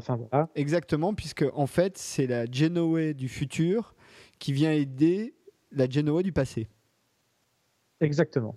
Mais ça, c'est ça, c'est exactement ça. Et Star Trek a toujours. Alors, tu as bien fait de dire qu'on avait de quoi être confiant au vu des séries Trek parce que le final de Next Generation reste l'un des meilleurs épisodes de toutes leurs saisons confondues. Euh, le final de Deep Space Nine, il est assez épique aussi en son genre. Euh, Voyager, il est hyper chargé émotionnellement et en plus très très beau visuellement. Euh, jusqu'au final d'Enterprise qui est, qui que, beaucoup n'ont pas aimé, que beaucoup ont décrié, moi que j'ai vraiment adoré. Euh, donc pour le coup, les séries Trek, en dehors de la série classique qui elle n'a jamais eu droit à son final, ben non, puisqu'elle a, été, annulée, au bout de trois euh, saisons. annulée au bout de trois saisons. Après, les personnages ont, eu des fins successives à travers le cinéma, mais ils n'ont pas eu un vrai épisode de fin. Mais pour le coup, non, c'est pas, c'est pas frustrant. Et euh, sept ans, c'est vachement long pour une série. En même temps, c'était bien parce que la qualité a jamais baissé en sept ans. Et, euh, et on part sur un feu d'artifice, c'est le cas de le dire, sur, sur, cet épisode final qui est vraiment de, de toute beauté et qui fait la part belle, qui prend le temps de faire la part belle pour chacun des personnages avec, euh, avec quelques larmes aussi. Mais alors, euh, tu, tu, dis la qualité n'a jamais baissé. Moi, j'irais même plus loin. Je trouve que la qualité s'est améliorée. Oui. C'est-à-dire que tout à fait. la saison 7 est nettement meilleure que la saison 1. Enfin, c'est euh, c'est vraiment, là, pour le coup, la dernière saison. en revanche, ce qui explique probablement qu'il y a une baisse d'audience, c'est que la dernière saison est quasiment intégralement feuilletonnante. Euh, vraiment. Et du coup, c'est vrai que si tu as loupé un épisode, ben, tu es un peu paumé quand même. C'est vrai que jusque-là, on a vu chaque année des arcs en souvent deux épisodes, des espèces de téléfilms quoi, sur deux semaines. Mais, mais la dernière saison, c'est pas compliqué, c'est 26 épisodes pour, pour une grande histoire. Et c'est le schéma que reprend un petit peu Enterprise, Brandon Braga appliqué à, Enterprise, surtout la dernière saison. Euh, bon, il n'était pas lui sur la dernière saison. Voilà, les deux dernières, surtout la troisième en tout cas. La troisième qui est vraiment un, truc uni. Et euh, y a, alors à la fois on peut discuter parce que c'est pas ce que souhaitait Jenny Roddenberry. En même temps, je trouve que au fil des, au fil des années, au fil de l'évolution, il fallait ça. Les, les, les, mœurs ont changé, la télévision a, changé, la façon de raconter, hein, voilà, la façon de raconter l'histoire a changé. C'était vraiment salvateur. Et, euh, et c'est pour ça que ça, ça, reste pour moi Star Trek Voyager une série que je peux revoir indéfiniment parce que je suis jamais lassé. Et, euh, et comme tu dis, jusqu'au final, ce qui est quand même très rare. Il y a combien de séries on a aimé suivre et où le final nous a euh, soit euh, juste énervé euh, ou juste déçu. Ou, c'est, très difficile de conclure des séries comme celle-là. Très difficile. Et là, allez, si vous l'avez jamais vu, vous pouvez y aller. c'est garanti screenplay, tamponné screenplay. Star Trek Voyager, ça ne fait que monter en ça ne fait que monter en pression et jusqu'au bout de voilà, jusqu'à jusqu'au générique de fin. Et euh, peut-être une, une, dernière chose à dire, c'est que on l'a sous-entendu, mais il faut le dire clairement. Il y a une vraie fin, c'est-à-dire que ça, ça se termine. Oui. C'est pas un truc qui s'arrête abruptement, il y a une vraie fin à l'histoire euh, qui est euh, construite ou bien construite même, qui est, euh, et qui, pour le coup, l'épisode final, il, est, il a de la gueule. quoi. Il a de la gueule. Et on retrouve après, on retrouve juste Kate Mulgrew dans un petit caméo. Alors je sais plus si c'est dans Nemesis ou dans Insurrection. Enfin un des deux derniers films euh, Trek. Euh, Insurrection. Dans raison, un des deux, je sais plus. Peut-être Insurrection. Où euh, donc on, là cette fois-ci on a pu on a pu affaire au capitaine Genoway, mais à l'amiral Genoway qui, qui échange un, on va dire un Skype du futur avec avec avec Patrick Stewart. Quoi. Oui, oui, oui c'est complètement absurde. Bon après, moi je t'avoue que les les films next-gen, je suis moins, je suis moins client, mais parce que j'ai pas suivi la série, donc du coup, je suis moins attaché au personnage. Donc, euh, j'aime bien les, les films euh, avec l'équipe de classique. Enfin, disons jusqu'à euh, jusqu'au 4, allez, parce que même le 4, moi, je l'aime bien. je sais que tout le monde le déteste. Ah oui, ah non, non, il est vachement bien. L'épisode Baleine à boss, j'adore. Après, ah les deux derniers, je suis moins. Bon, Final Frontier et et, euh, et le, le, je sais plus comment ils C'est le 5 le plus compliqué. Ouais, ouais, Final le 5. c'est ceux qui vont à la recherche de Dieu. Hein. Donc, euh, oui, c'est ça. Ouais, voilà. Et euh, Undiscovered Country, donc j'ai oublié le terme, le nom en français, mais qui était pas trop Terre inconnue. Terre inconnue, voilà. Terre inconnue. Qui était pas trop. C'est celui où il y a le procès Klingon, c'est celui-là? Oui, non, il est bien, il est intéressant. Après, il y a quelques effets. Il fait trop épisode, quoi. pour moi, il manque d'épopée, quoi. Par rapport à ce qu'il y a eu avant, c'est-à-dire le triptyque, euh, enfin, même le, le, le, le tétraptyque euh, colère de Cannes, recherche de Spock, euh, non, triptyque, et retour sur Terre où là vraiment euh, tu as une espèce de grande histoire en trois épisodes euh, qui est assez fun. Enfin bref, c'était pas le sujet. Euh, bah, écoute, je te propose qu'on passe à notre série numéro 2, qui est donc une série australienne à la base même si je crois que personne l'a jamais considérée comme telle, qui est donc Farscape, série de Rockney S. O'Bannon.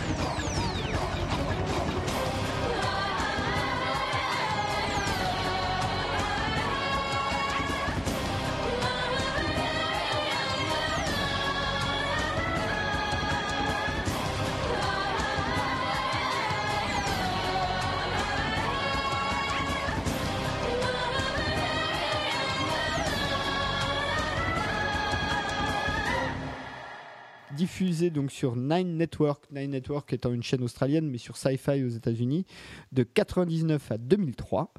Euh, alors Farscape, ça parle, ça raconte l'histoire de John Crichton. John Crichton est un astronaute qui doit euh, aller faire euh, une mission dans l'espace et qui, suite à une tempête électromagnétique, se retrouve propulsé à l'autre bout de l'univers dans un environnement totalement étrange dans lequel il y a une espèce de, comment dire d'univers baroque euh, où des biomachines ou des bio-vaisseaux spatiaux et plein de races extraterrestres bizarres vivent dans un environnement qu'on ne perçoit pas forcément tout de suite en conflit, mais plutôt en occupation d'une union militaire qui s'appelle les pacificateurs et qui va bah, essayer pendant 4 ans de rentrer chez lui. Euh, bah écoute, euh, Farscape, euh, je, sais que, je sais que tu es client, puisque tu en as parlé lorsque nous avons évoqué les Gardiens de la Galaxie. donc, mais, mais, mais encore, Vivien. Ouais, je suis, je suis, je suis très très client. je suis moins, je suis, j'avoue être un peu moins client que de, que de Star Trek Voyager, parce qu'il y a le seul reproche que je ferai à la série, c'est d'être très très redondante. Euh, elle évolue pas beaucoup. Tu me diras après ce que toi t'en penses. Mais on a un très bon postulat de départ, on a une bonne équipe, on a un beau casting, on a, euh, on a un univers visuel qui est vraiment chouette euh, et intéressant. Il euh, faut rappeler donc que c'est quand même le fils Henson et la, et, la, et la, Creature Shop, voilà, Brian Henson et, sa fameuse Creature Shop du Muppet Show et tout ça, qui, qui est derrière la plupart des, des, aliens qui sont vraiment des marionnettes ou des vrais masques. D'ailleurs, petite euh, y a pareil, hein, la saison prochaine, les, les Muppets reviennent en prime time. Tout à fait. euh, donc non, non, je suis, je suis très client. Je je l'ai pas encore revu dans son intégralité. Je donc je l'ai vu qu'une fois. Euh, mais en entier, hein, bien évidemment. Euh, et j'ai passé un, super moment à chaque fois. Euh, de la même façon, tu as les épisodes isolés qui, sont, qui peuvent être rigolos. Il y a un épisode en dessin animé, par exemple, qui, me vient à l'esprit, là, qui est, très sympa. mais ça, c'est plutôt une, série très comic books, quoi. C'est pour ça qu'on en parlait vachement avec les Gardiens de la Galaxie, mais c'est vrai que c'est des univers quand même très, très similaires. Et il y a une bonne dynamique de personnages, une vraie histoire d'amour. Oui, c'est vrai. Une vraie mais, vrai de vrai, mais euh, qui, marche, dès bien. le départ. Hein. Alors là, pour le coup, dès le départ, euh, dès le premier épisode, c'est tu, tu, le sais tout de suite, c'est couru d'avance, mais ça marche tellement bien que Claudia Black et, euh, Ben Broder, ben se sont retrouvés ensemble dans les deux dernières saisons de Stargate SG-1. parce que la dynamique entre les deux, elle est juste incroyable, quoi. C'est. ouais, il y avait une, super alchimie. Ah là, il n'y a rien à dire. Euh, ça marche tout seul. et, et, et, tu sens que même eux, ils font pas d'efforts, quoi. Tu sens que c'est hyper ah naturel pour eux aussi. Bon, en même temps, c'est les deux seuls humanoïdes quasiment dans un environnement où il y a que des mecs super maquillés euh, ou des muppets, enfin des, des, créatures bizarres. Enfin, donc c'est vrai que du coup, euh, d'un seul coup, mais comme quoi, comme quoi, comme quoi, la nature de l'univers est super bien faite. Je veux dire, tu te retrouves propulsé dans une autre galaxie et le premier extraterrestre que tu, que tu retrouves, c'est une jolie brune. C'est quand même vachement bien fait, moi je trouve. c'est quand même pas mal. Elle a pas de tentacules, euh, elle a pas de visage, je sais pas, des oreilles pointues ou des non, elle est comme nous. Elle est, elle est, elle est emportée tout de suite. Elle, est énorme. Alors, tu l'as dit, hein, parce qu'en en fait, j'ai mal dit. J'ai dit que c'était une série de Rockney S. O'Bannon, mais en fait, c'est une série co-créée par Rockney S. O'Bannon et Brian Hanson. Ouais. Donc, le, postulat de départ, c'était vraiment euh, de faire, à mon avis, avant même de penser au scénario, ils ont pensé aux bestioles qu'ils allaient mettre dedans. Euh, je pense, hein, c'est vraiment, euh, c'est comment faire une série de SF en pouvant s'amuser à mettre des bestioles ou une esthétique complètement baroque. Hein. Vraiment, moi, c'est le terme qui me vient immédiatement. c'est très bien. donc, c'est une série dans laquelle les personnages principaux, je l'ai dit, à part Ben Browder et Claudia Black, sont tous soit maquillés, mais fortement maquillés. Hein. ils ont plus grand chose d'humain soit carrément euh, il y, a deux marionnettes qui font partie des personnages principaux. Euh, c'est un environnement dans lequel on mélange euh, allègrement euh, science et, euh, et, spiritualité et euh, art technologie avec biologie. Enfin bon, le vaisseau dans lequel il, se trouve est un vaisseau vivant. D'ailleurs, elle aura un bébé à la fin de la première saison. Tout à fait. Ce qui est quand même important. donc c'est une L, hein, d'ailleurs, le vaisseau, Moya. alors, pour, pour, c'est une Léviathan. C'est une Léviathan, absolument.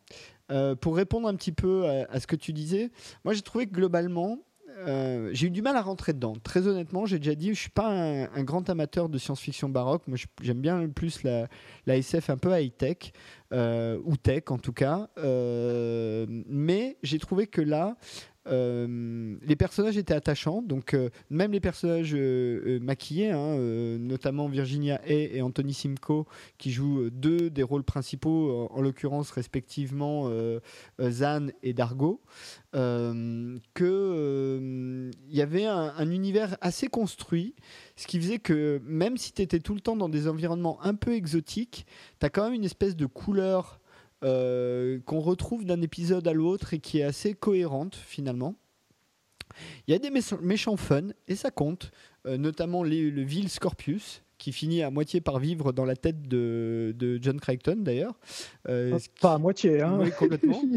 ce qui donne lieu à, des, des, moments, des épisodes presque expérimentaux, enfin assez absurdes dans leur genre et que bah, justement le fait que ça soit australien, je pense, ça casse un peu les codes de ce que tu as l'habitude de voir dans les séries de SF. Il y a des trucs qu'on retrouve toujours, il y a des grands classiques qu'on retrouve toujours, il y a même des, archétypes d'une certaine manière de rôle qu'on retrouve toujours, hein, euh, mais euh, malgré tout, il y avait quelque chose d'assez rafraîchissant dans cette série qui, pour le coup, euh, était au bon équilibre entre un scénar qui quand même tient la route quasiment jusqu'à la fin, un univers hyper cohérent, et d'ailleurs c'est les premiers un peu à avoir inventé euh, des, mots bizarres pour remplacer euh, les minutes, les heures, les mètres, les kilomètres, mais aussi les fuck, les, voilà. les trucs comme ça, je crois qu'il ça, ça, je suis content que tu le, tu le cites parce que j'avais souvent on, parle de Galactica, Absolument, mais tout le monde dit fracking, fracking, fracking.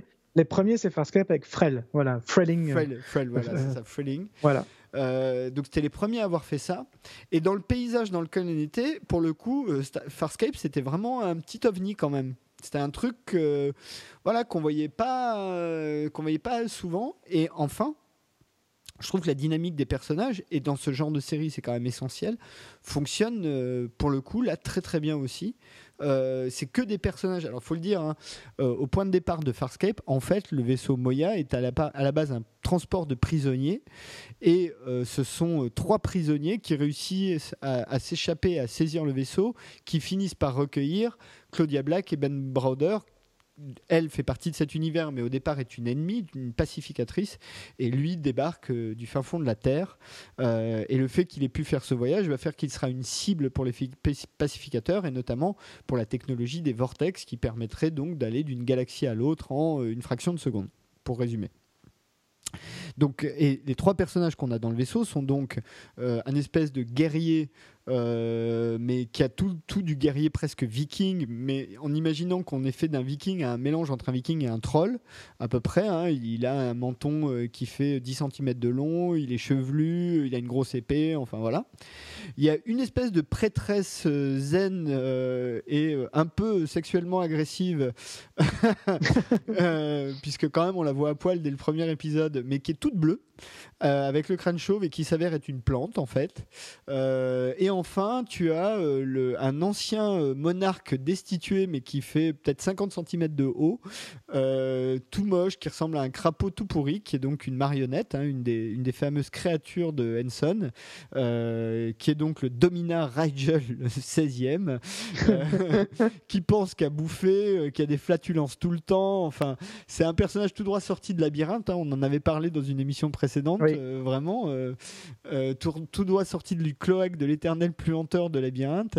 Euh, et enfin, un personnage qu'on voit un petit peu moins, qui, est moins, qui prend moins part à la dynamique entre les autres, mais qui est quand même important, qui est le pilote qui est l'autre créature permanente euh, de Henson, euh, qui est donc une espèce de créature un peu insectoïde avec plein de, plein de membres et qui pilote Moya, donc qui est l'interface en fait avec le vaisseau mais qui ne s'exprime jamais en son nom, qui dit toujours Moya dit que, euh, Moya vous demande d'eux, euh, Moya vous suggère d'eux, euh, enfin voilà, qui, est, vraiment un personnage à part. et, du coup, cette dynamique de personnage, déjà pour toi, est-ce qu'elle fonctionne ou toi, est-ce que tu trouves qu'il y a des gros ratés là-dedans? Je vois aucun raté. Je vois aucun raté là-dedans. j'ai et t'en as oublié une? Elle, elle est pas là dès le départ. après, il y, a deux personnages en fait, Chiana et Stark. Il y a, y a, voilà, et Stark qui, qui, qui reviennent. Et moi, j'aime beaucoup, euh, j'aime beaucoup Chiana. Je trouve qu'elle a une gestuelle intéressante, un physique intéressant. Euh, c'est Gigi, c'est dur à dire, Edgley qui, qui, Edgley. qui, qui joue ça. Et euh, j'aime beaucoup ce personnage. Et non, non, il y a une super dynamique entre tous. et ce que j'aime bien, c'est qu'on est vraiment dans ce, et, ça, c'est ce mix entre science-fiction et pop culture et un peu comics qui, qui, fait que ça marche. C'est que les, ils n'hésitent pas à malmener leurs personnages et à leur faire jouer tout et n'importe quoi. Ah quand tu vois euh, Cadargo, euh, qui est quand même, comme tu le disais, un peu viking, sur, enfin pas sur les bords, hein, qui est carrément un gros viking bien bourrin, une espèce de, de croisement entre. Aussi un flingue, hein. voilà, entre Ragnar et Conan le barbare, tu vois. Et, euh, et, de temps en temps, il y a des épisodes où il va être complètement euh, pris, je sais pas, sous un filtre d'amour, où il va jouer les bleuettes et perdu, voilà, ce genre de truc. Donc c'est aussi, c'est ça qui marche en fait, c'est qu'une série où une semaine sur l'autre, tout devient possible. Alors c'est pas tant pas comme sur Voyager où tu peux aller jusqu'à craindre pour les personnages. Là, tu crains pas vraiment pour eux. Et pourtant, certains disparaissent. Euh, ils ont des euh, destins assez tragiques tous d'ailleurs. Hein. Et ils ont des destins tragiques tous. Et d'ailleurs, la, la, série a même failli laisser les deux héros sur un destin absolument incroyable. On en parlera en fin de, en fin de discussion. Euh, mais tu, vois, tu, tu, ne sais jamais vers quoi tu vas. Et euh, un coup, ils vont euh, s'entraider. Un coup, ils vont, se, ils vont se mettre sur la tronche. c'est un peu les Avengers avant l'heure, ou en tout cas les Gardiens de la Galaxie avant l'heure. Mais ça, je l'ai déjà suffisamment dit la dernière fois. non, non, les je suppose que, enfin, je pense que comme moi, tu dois penser que les personnages marchent à peu près tous euh, individuellement et encore plus quand ils sont confrontés les uns aux autres, quoi. Après, moi, il y a que le. En fait, quand je disais que je trouvais la série très répétitive, c'était justement sur le personnage de Scorpius, alors qui à la fois est un personnage. En fait, il y a deux grands méchants. Il y a Scorpius et il y a Krace. Krace qui est un peu le, leader euh, guerrier des, des Peacekeepers au départ et qui devient euh, bon gré mal gré un espèce de gentil mi méchant mi gentil récurrent et à force j'avoue que ça m'a ça m'a un petit peu gonflé parce qu'il n'y a quand même pas le charisme d'un Loki. Euh, et Scorpius, qui lui est très charismatique, eh ben, il revient, à mon sens, lui aussi un petit peu trop souvent.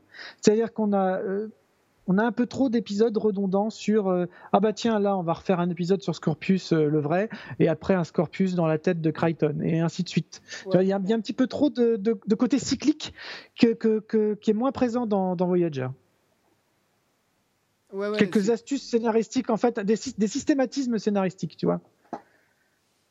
Bah, écoute, euh, je, suis, ouais, c'est, alors, je, suis, assez d'accord, même si euh, j'ai quand même l'impression. Déjà, encore une fois, il faut le repréciser, on n'est pas dans une production américaine, donc les conditions de production euh, sont pas forcément les mêmes, même si Farscape est une série luxe, hein, c'est 2 millions de dollars par épisode. Hein, ça, en revanche, on a l'info. Donc, c'est, c'est pas une série cheap. mais tu as, une construction un peu différente et je pense qu'ils se sont simplement dit là on tient un super méchant et qu'ils ont essayé, de l'exploiter jusqu'à la corde. Et c'est vrai que Scorpius c'est un bon méchant comme on aime quoi. C'est vraiment euh, le truc pourri jusqu'à la moelle. Euh, enfin vraiment euh, tout va bien.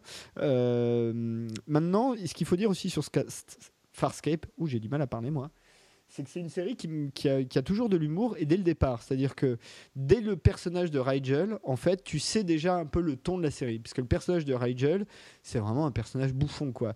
T'as aucune empathie pour lui. Euh, déjà, tu peux pas en avoir même euh, euh, anamorphiquement, enfin, il n'y a, y a aucune, euh, aucune ressemblance. C'est un personnage qui est pareil, qui a gros pourri jusqu'à la moelle, qui pense qu'à des trucs. Enfin, c'est un personnage absolument détestable euh, et, qui est toujours, mais détestable sur des trucs marrants, quoi. C'est pas. il va essayer de les traduire, trahir dix fois, il pense qu'à sa gueule, enfin, c'est le truc un peu énorme. Ah oui, il n'a il a, il a aucune once de rédemption, lui. Hein. Pas, on n'est pas du tout dans, un, dans, un, dans, un, dans une odyssée. Euh, comment on dit, dans un parcours initiatique. Hein. Ah sur euh, sur Rigel, on, le connaît, on, le découvre pourri et on le quitte pourri, il n'y a pas de problème. Hein. euh, jusqu'au bout. mais le truc marrant, c'est qu'ils ont tous ce côté humour, et tu parlais du côté pop, pop, culture, mais le personnage de Crichton passe son temps à faire des références de pop culture terrienne que personne ne comprend. donc ça, c'est assez drôle aussi. Et, euh, et enfin, euh, comme c'est des prisonniers à la base, bah, à la base, et, et même si euh, au bout d'un moment, évidemment, ils créent une cohésion d'équipe, mais à la base, ils pensent tous qu'à leur gueule, en fait. Ils, ils sont pas ordonnés, c'est l'anarchie totale, il y a personne qui commande, enfin bon. euh, et, et ça, ils le tiennent assez longtemps, en fait, finalement. Oui, oui, bah, presque jusqu'au bout. hein. Et ce qui est marrant, c'est que c'est par rapport à notre thème, c'est que c'est un voyage. euh, normalement, on essaye de tendre vers le retour à la maison, sauf qu'il y a un moment donné où le, le héros, Crichton, n'a même- n'essaye même plus de rentrer en fait. Et ça, c'est vachement intéressant. Ouais. Et c'est même pas, pa- c'est même pas par abandon ou quoi que ce soit. C'est juste qu'il il aime cette nouvelle vie, il aime ce nouvel environnement. Il est tombé très très amoureux euh, d'Aaron Soon. Donc euh, il, il est pas, euh, je crois qu'il veut juste plus partir. C'est son, c'est son chez lui maintenant là-bas quoi. Mm. Et ça, ça c'est intéressant. Bah, D'ailleurs, il faut préciser que la série a failli être euh, annulée euh, purement et simplement à la fin de la quatrième saison. Enfin, elle a été annulée purement Ah bah, elle l'a euh, été. Elle a été annulée. ouais. Il y, a eu- il y a eu même un espèce de Farscape Gate, puisque les, les- des gens du show ont tout de suite pris la parole en public et, pour essayer de sauver le show. Ils n'ont pas réussi. Mais en revanche, Rockney, euh, Rockney O'Bannon a quand même, lui, réussi à mettre en place euh, ce grand téléfilm de 3 heures euh, qui s'appelle The Peacekeeper Wars. les guerres. Non, je sais même pas comment. Les guerres pacificatrices, je crois, ils ont traduit en français. qui conclut quand même le, le show. Enfin, qui conclut l'histoire. en heureusement. tout cas. Et heureusement. Heureusement. Et encore, le en balancer, en là. laissant quand On même quelques portes ouvertes, hein, malgré tout. Oui, oui. bah, Il n'y a pas si longtemps que ça, on parlait d'un nouveau film. Bon, moi, je pense que ce serait pas très judicieux aujourd'hui, mais bon, même si moi je serais client, je pense pas qu'il y ait un potentiel commercial énorme là-dessus. Mais donc, faut savoir que pour les téléspectateurs de la saison 4, qui ont donc passé 4 ans à suivre les aventures de Crichton et, et d'Erin, euh, la dernière séquence de la saison 4, donc du final hein, de la série, parce qu'on ne savait pas du tout qu'il y aurait les téléfilms derrière, ils sont quand même sur un pauvre radeau Oui, c'est vrai. et ils se prennent un gros missile sur la tronche et tout le monde clame. c'est ça. Et ça s'arrête. Et ça s'arrête. Le missile arrive, euh, je crois qu'il y a peut-être même ils disent au frêle ou un truc comme ça, et, euh, et c'est tout. Générique de fin. Merci de nous avoir suivis pendant 4 ans. On nous a coupé les vivres, donc on tue tout le monde et, euh, et on vous laisse là-dessus. Waouh quoi Moi quand je me suis pris le final, je ne le croyais pas. Je me dis mais c'est pas possible. C'est à la fois gonflé euh, parce que tu te dis euh, bon bah les mecs ils ont eu les nerfs, on leur a coupé les vies. Alors est-ce que c'était un vrai cliffhanger qui devait s'ouvrir sur une saison 5 ou est-ce que c'était genre euh, on a on sait qu'on n'aura pas de fin donc on vous on vous met une fin vraiment ignoble quoi ou euh, sans espoir de retour?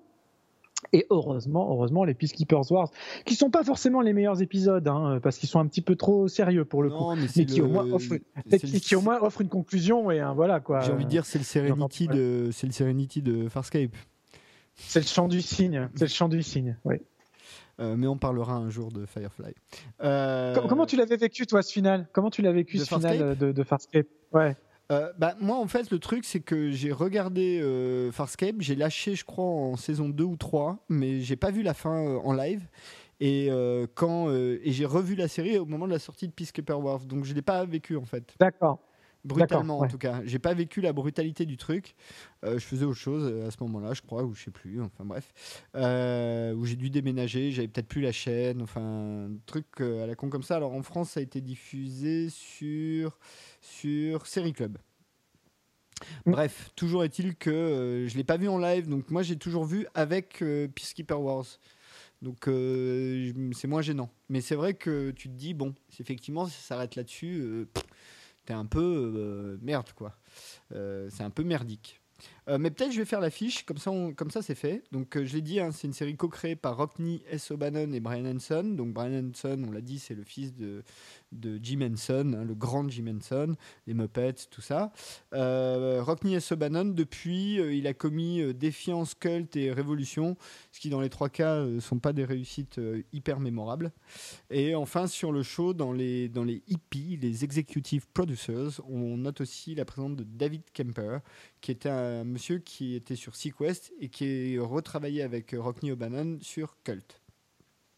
Dans les rôles principaux, nous avons Ben Browder dans le rôle de John Crichton, qu'on a pu voir dans La Vie à 5 ou dans Stargate SG1, mais ça je l'ai dit, euh, sachant que c'est le seul acteur américain du cast. Euh, tous les autres sont australiens, donc Claudia Black qui joue Erin Soon, euh, qu'on a pu voir dans Pitch Black, où là elle a quand même un rôle assez important, Stargate SG1, on l'a dit, et plus récemment dans euh, The Originals. Euh, Anthony Simcoe dans le rôle de Kadargo. Lani Tupu. Alors, Lani Tupu, c'est celui qui joue Chris, mais c'est marrant, c'est aussi lui qui fait la voix du pilote. Jonathan Hardy qui fait la, voix de Rigel, juste la voix. Virginia Hay. Alors, Virginia Hay, c'est la dame en bleu, mais c'est aussi une demoiselle qu'on a pu voir dans le Mad Max 2 c'est un peu d'actualité, en barbare, blonde platine, avec de la fourrure autour du cou et des armes très dangereuses et coupantes dans les mains. Euh, Gigi Edgley dans le rôle de Chiana et Wayne Pigram dans le rôle de Scorpius. Euh, la musique du générique qui est assez sympathique et assez originale là pour le coup, euh, qui fait penser plus d'ailleurs à de la science-fiction un peu old school, c'est marrant, hein. et a été composée par Guy Gross et Subdivision, Subdivision étant un groupe de compositeurs qui font que de la musique de film ou de télé. Euh, ça a été, je l'ai dit, diffusé sur Nine Network et c'est produit par Hallmark Entertainment et The Brian Hanson Company. Diffusé aux États-Unis sur Sci-Fi, en France sur Série Club. Ça dure 44 minutes par épisode. Il y a 22 épisodes par saison. Et, euh, et c'est à peu près tout ce qu'on peut dire sur le show, qui existe donc, on l'a dit, en DVD et en Blu-ray. Upscalé pour le Blu-ray. Euh, voilà. Oh non, j'ai encore dit voilà. Voilà, voilà, voilà t'as dit voilà. Euh, ah après, sur le, contenu en lui-même de, la série, je suis assez d'accord avec toi, c'est-à-dire que tu sens que de temps en temps, il manque un peu de matière et vraiment, il y a quelques épisodes vraiment à la con, quoi. Vraiment, tu sens que c'est l'épisode, bon, euh, ils savaient pas quoi faire cette semaine-là. Euh, il y en a un qui est revenu avec trois, enfin une gueule de bois dans la writers room. Il a sorti un truc, tout le monde est parti là-dessus et euh, ils ont fait l'épisode quoi. Mais globalement, euh, est-ce que malgré tout, tu as quand même été porté du début à la fin par cette histoire? Et si oui, pourquoi? Ah oui, ah oui, j'ai été porté. Alors, ce qui est dommage, c'est que ça commence à être un petit peu loin. Alors, j'ai du mal à me souvenir de, avec autant de vivacité que sur Voyager, euh, du comment, du pourquoi, mais j'ai vraiment été porté. Et je pense que c'était vraiment par l'humour. L'humour et l'univers visuel. Avant d'être euh, porté par l'histoire en elle-même. C'est là où tu sens qu'il y a quand même peut-être un petit, un petit problème. Où j'étais plus, j'attendais plus, justement, à force d'avoir des épisodes décalés, comme l'épisode dessin animé dont je parlais tout à l'heure, euh, je commençais à les attendre de plus en plus, ces épisodes décalés. et du coup, dès qu'on arrivait sur purement la mythologie, étonnamment, à force de redondance, ça m'intéressait moins. Bah, euh, l'histoire d'amour, l'histoire d'amour m'a vachement porté. Je trouvais que c'était une des plus belles histoires d'amour que j'ai vues euh, en télé. Voilà, autant que ce soit dans ce type d'univers, hein, bien sûr. Mais ça, ça, oui, je, suis en train, je suis en train. J'ai commencé, j'ai commencé. Il y en a une très, très belle aussi. et euh, j'en doute pas, j'en doute pas. Et donc voilà, Oh non ben, Écoute, euh, alors je suis globalement assez d'accord avec toi. Euh, en fait, je, crois que le problème de Farscape, c'est qu'ils ont un univers qui est soit trop riche, soit pas, soit pas assez. Et, je vais essayer d'expliquer ça. Euh, trop riche parce qu'en gros, euh, chaque fois qu'ils vont sur une planète, deux fois sur trois, c'est un l'occasion pour Hanson à s'amuser à faire des nouvelles bêtes ou des nouveaux bouts de maquillage. Il y, a une planète où tu as une espèce de fille qui, à la place des cheveux, a une espèce de bulle qui change de couleur et qui devient rouge quand elle devient méchante. Euh, et sachant qu'en face d'elle, il y a une espèce de créature qui a deux bouches. Enfin, tu vois, ils s'amusent vraiment à faire des trucs euh, un peu bizarres comme ça. Et d'ailleurs, je fais une petite aparté. Euh, pour moi, c'est un peu un univers qui me fait penser à certains en BD à ce que, ce que fait un peu euh, Jodorowsky avec euh, des univers comme l'Incal, les Métabarons ou les Technopères. Pour moi, c'est des univers qui sont assez proches. Je sais pas si c'est des références que, que tu as ou pas, mais. Euh, je peux pas, je peux pas dire, je, les ai pas lus. Je, je connais bah, que de noms. C'est des univers encore une fois de SF un peu baroque, euh, avec des euh, empereurs de l'espace qui sont, qui ressemblent aux barons Harkonnen, c'est-à-dire qu'ils sont tellement énormes qu'ils sont même plus capables de se déplacer tout seuls. Ils ont des trucs antigraves pour se déplacer, enfin des, des trucs comme ça. Donc cet univers, il est riche de ce côté-là, et en même temps, dans un univers de SF de ce type-là où tu veux construire une histoire à long terme, il y a un moment donné où il faut établir des frontières. Et le problème dans Farscape, c'est que des fois, les frontières, elles sont pas très claires. Euh, tu sais jamais, tu sais jamais ce que c'est vraiment les, les, j'allais dire les peacemakers, les, pacificateurs. Est-ce que c'est une organisation militaire? Est-ce que c'est un gouvernement? Est-ce que, euh, alors tu comprends qu'ils ont autorité sur certaines zones de l'univers et pas d'autres, mais tu comprends pas vraiment pour, le pourquoi ni comment. Euh, tu comprends pas vraiment d'où ils viennent. Il y a certains peuples, au contraire, où tu as des petits trucs vraiment intéressants qui sont pas assez développés, comme le, le peuple de, de Zan. Tu as un épisode où ils vont sur sa planète ou une colonie, sais plus, mais enfin, ils sont au milieu de, gens de, son peuple. Tu sens qu'il y a un vrai potentiel et c'est pas exploité. Pareil pour le personnage de Tiana, où elle, elle vient d'espèces de monde un peu industriel, cracra, tu vois, grande métropole, mais genre la planète entière est une ville. Enfin, tu as un truc un peu comme ça. Et pareil pour Dargo. Alors ça, ça m'a un petit peu... Et, même Rigel, d'une certaine manière, t'aimerais bien un jour... Euh, qui... Moi, j'aurais bien aimé qu'un jour, il débarque dans, son, dans, son, dans les, une des, des 6 milliards de peuples qu'il est censé gouverner ou avoir gouverné avant que son cousin euh, le, destitue. Donc ça, je trouve que c'est un petit peu dommage. Euh, et du coup, ça manque de, il y a de temps en temps un petit manque de cohérence qui fait que c'est pas difficile de lâcher quoi. Et, et, c'est ça qui porte un peu moins. Donc c'est vrai que Farscape, il y a des grosses qualités visuelles. Euh, le côté Muppet fait que finalement, ça vieillit pas si mal que ça. Et ça, c'est quand même vraiment euh, assez unique. Hein. c'est une série qui vieillit bien, mais c'est une série qui, à un moment donné, tu as envie d'être. Moi, en tout cas, moi, j'ai envie d'avoir un univers beaucoup plus construit, où je comprends les enjeux, où euh, quand un personnage fait quelque chose, je peux anticiper les conséquences, même si c'est pas celle qu'on me montre. Et d'ailleurs, si c'est pas celle qu'on me montre, mais que c'est cohérent, ça me plaît aussi. Plutôt que cet univers un peu gloubi-boulga, où finalement la facilité, et il l'utilise souvent, c'est euh, une nouvelle planète, des gens bizarres, et puis hop là, on fait un épisode, quoi. Et on reparlera de tout ça dans mon coup de gueule du, de la partie magazine, parce que c'est exactement des arguments que je vais avoir plus tard. Mais en termes de construction, euh, j'ai fait une référence tout à l'heure et je vais la reprendre ici, parce qu'il y a quelque chose de très proche à Firefly, je trouve, dans la construction. Oui, et même dans, et même dans l'approche, dans l'humour et dans le, par rapport au personnage, dans la construction des personnages et de, ça marche vraiment sur les. D'ailleurs, Ben Broder euh, et Nathan Fillion jouent un peu sur les mêmes codes hein, de, de, type de héros, quoi. Et c'est pour ça que ça marche bien. C'est pour ça que ça marche bien. À la défense, il euh, y, a deux choses qui font que, pour moi, Firefly avait un nettement meilleur potentiel. C'est que, étant donné que tu as que des créatures humanoïdes, bah, indifféremment, déjà, tu peux euh, avoir plus de spectateurs qui s'identifient plutôt à l'un ou à l'autre, mais surtout, toi, en tant que spectateur tout seul, tu peux passer de l'un à l'autre. Et t'es pas coincé. Là, c'est vrai que dans Farscape, le problème, c'est que souvent, tu es quand même un peu coincé euh, sur le point de vue de euh, Ben Browder ou Claudia Black. C'est exactement, exactement ce que tu disais depuis le début. Quand on parle de Farscape, j'ai utilisé le mot redondant à plein de choses, pour plein, à plein d'occasions. C'est exactement ça, c'est-à-dire que c'est valable aussi sur les personnages ils n'évoluent pas vraiment. Leur monde n'est pas développé. Et c'est exactement ce que tu viens de dire. Et c'est ça, en fait, que j'essayais d'exprimer par ce terme de redondance. C'est que quand on a un énième épisode sur Scorpius, le problème, c'est qu'on est content. Il a un super, c'est un super acteur, il a un super visuel, c'est un super méchant. Mais ce nouvel épisode en question n'apporte pas beaucoup de pierres à l'édifice par rapport au, au précédent et même au suivant. Bah, si tu veux, pour moi, euh, c'est typiquement une série qui aurait mieux fonctionné si, en gros, première saison, euh, parce que la première saison a déjà un final assez épique. Euh, et, et, déjà, c'est presque trop. C'est-à-dire que moi, à la limite, euh, et, je pense que c'est pour ça qu'ils l'ont pas écrite trop en avance et un peu au fur et à mesure, c'est que sur ce type d'univers, en gros, hein, pour moi, le, truc un peu vertueux, c'est première saison, tu poses bien l'univers, et après, pendant les saisons suivantes, tu joues avec.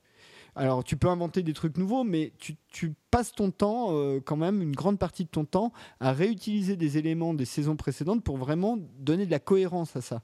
Avec des, gens qui reviennent, avec. Euh, tu vois, par exemple, Voyager, je me demande s'il n'y a pas un Q par saison, ou quasiment. Enfin, euh, Si, mais ça, c'est ça, c'est valable pour toutes les séries Trek d'ailleurs. Hein. Non, pas, pas la première. ça commence à next Non, non, mais des, des, des nouvelles oui, Oui, absolument. non, mais que voilà, qu'à un moment donné, tu as des espèces de rituels comme ça, euh, de personnages qui reviennent, de choses comme ça. Et là, le problème, c'est que effectivement, très rapidement, tu es dans une dynamique où tu as en gros Ben Browder et Claudia Black face à euh, et Scorpius, et principalement Scorpius après. Et les autres autour qui déjà servent un petit peu quand même plus de figurants ou de faire valoir, mais dont les histoires sont quand même nettement moins développées. Et, euh, et, c'est vrai que ça tourne assez vite en rond. Dans la, enfin, il y a un moment donné où tu comprends plus où ils vont en fait. Et du coup, tu, tu bah, es un peu paumé comme avec eux. Enfin, c'est un peu le problème de Farscape. Euh, et pour revenir à, à, la comparaison avec Firefly, c'est que Firefly, comme tu que des humains, bah, déjà tu as beaucoup plus d'histoires euh, possibles. Et, euh, et franchement, il y a que, je sais plus, 13 ou 14 épisodes de Firefly, ou peut-être plus, peut-être 18. il, y en a, il, y y en a 15. Il y a, 15. Il y a eu 13. 13 diffusés, 2 non diffusés. Voilà, 13 diffusés, il y a 15 épisodes. Je pense qu'il y a au moins, dès la première saison, quasiment un épisode par personnage.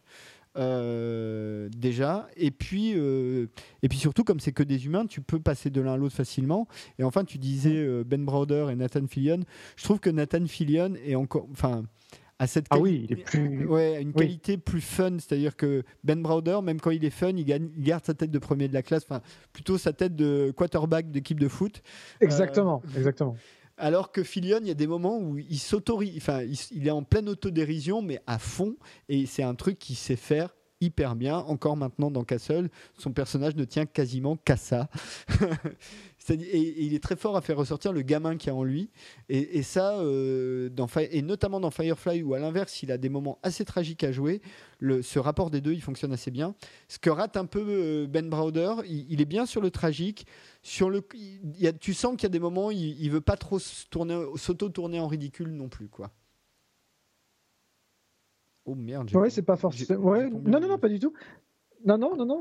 Euh, non, non, c'était très bien dit. Qu'est-ce que tu veux que je, euh, que, tu veux que je rajoute? Non, non. Bon, bah écoute, puisque c'est ça, passons directement à Battlestar Galactica, parce que là, pour le coup, il y aurait beaucoup à dire. Et en plus, ce qui va être intéressant dans Battlestar Galactica, je vous le dis tout de suite, c'est qu'on va pas, peu parler, pas que de, la, de, de, de l'histoire, mais un peu de la façon dont c'est tourné, parce que sur cette série-là, particulièrement, ça fait sens.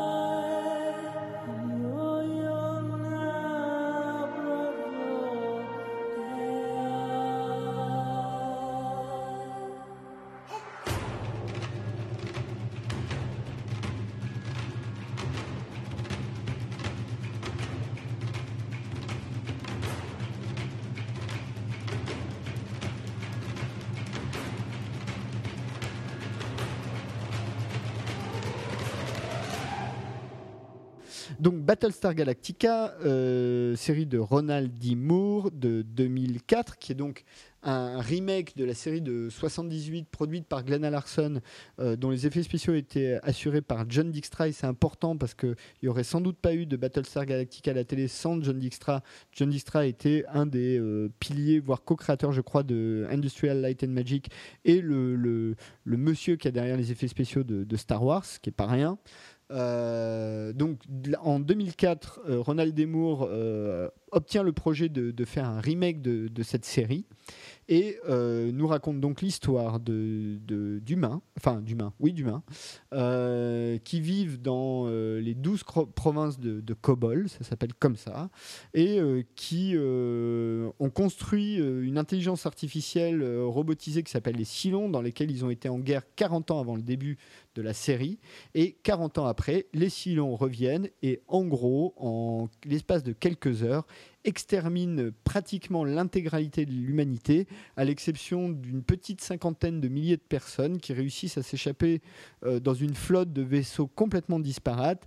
Euh, l'idée par l'unique vaisseau militaire qui est avec eux, le Battlestar Galactica, commandé par le commandant Adama, euh, et euh, qui vont décider de chercher le chemin vers la Terre, qui est une espèce de légende auquel d'ailleurs au début même eux ne croient pas vraiment tout en étant perpétuellement poursuivis par les Silons, euh, qui ont la particularité, pour certains d'entre eux, d'avoir forme humaine, d'être complètement humanoïdes.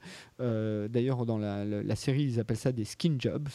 Euh, et qui, petite chose intéressante, parce que là encore, ça fait partie des gros intérêts de la série, il y a une grosse différence philosophique entre, en dehors de, la différence biologique entre les deux espèces, c'est que les humains sont polythéistes et les Silons sont monothéistes.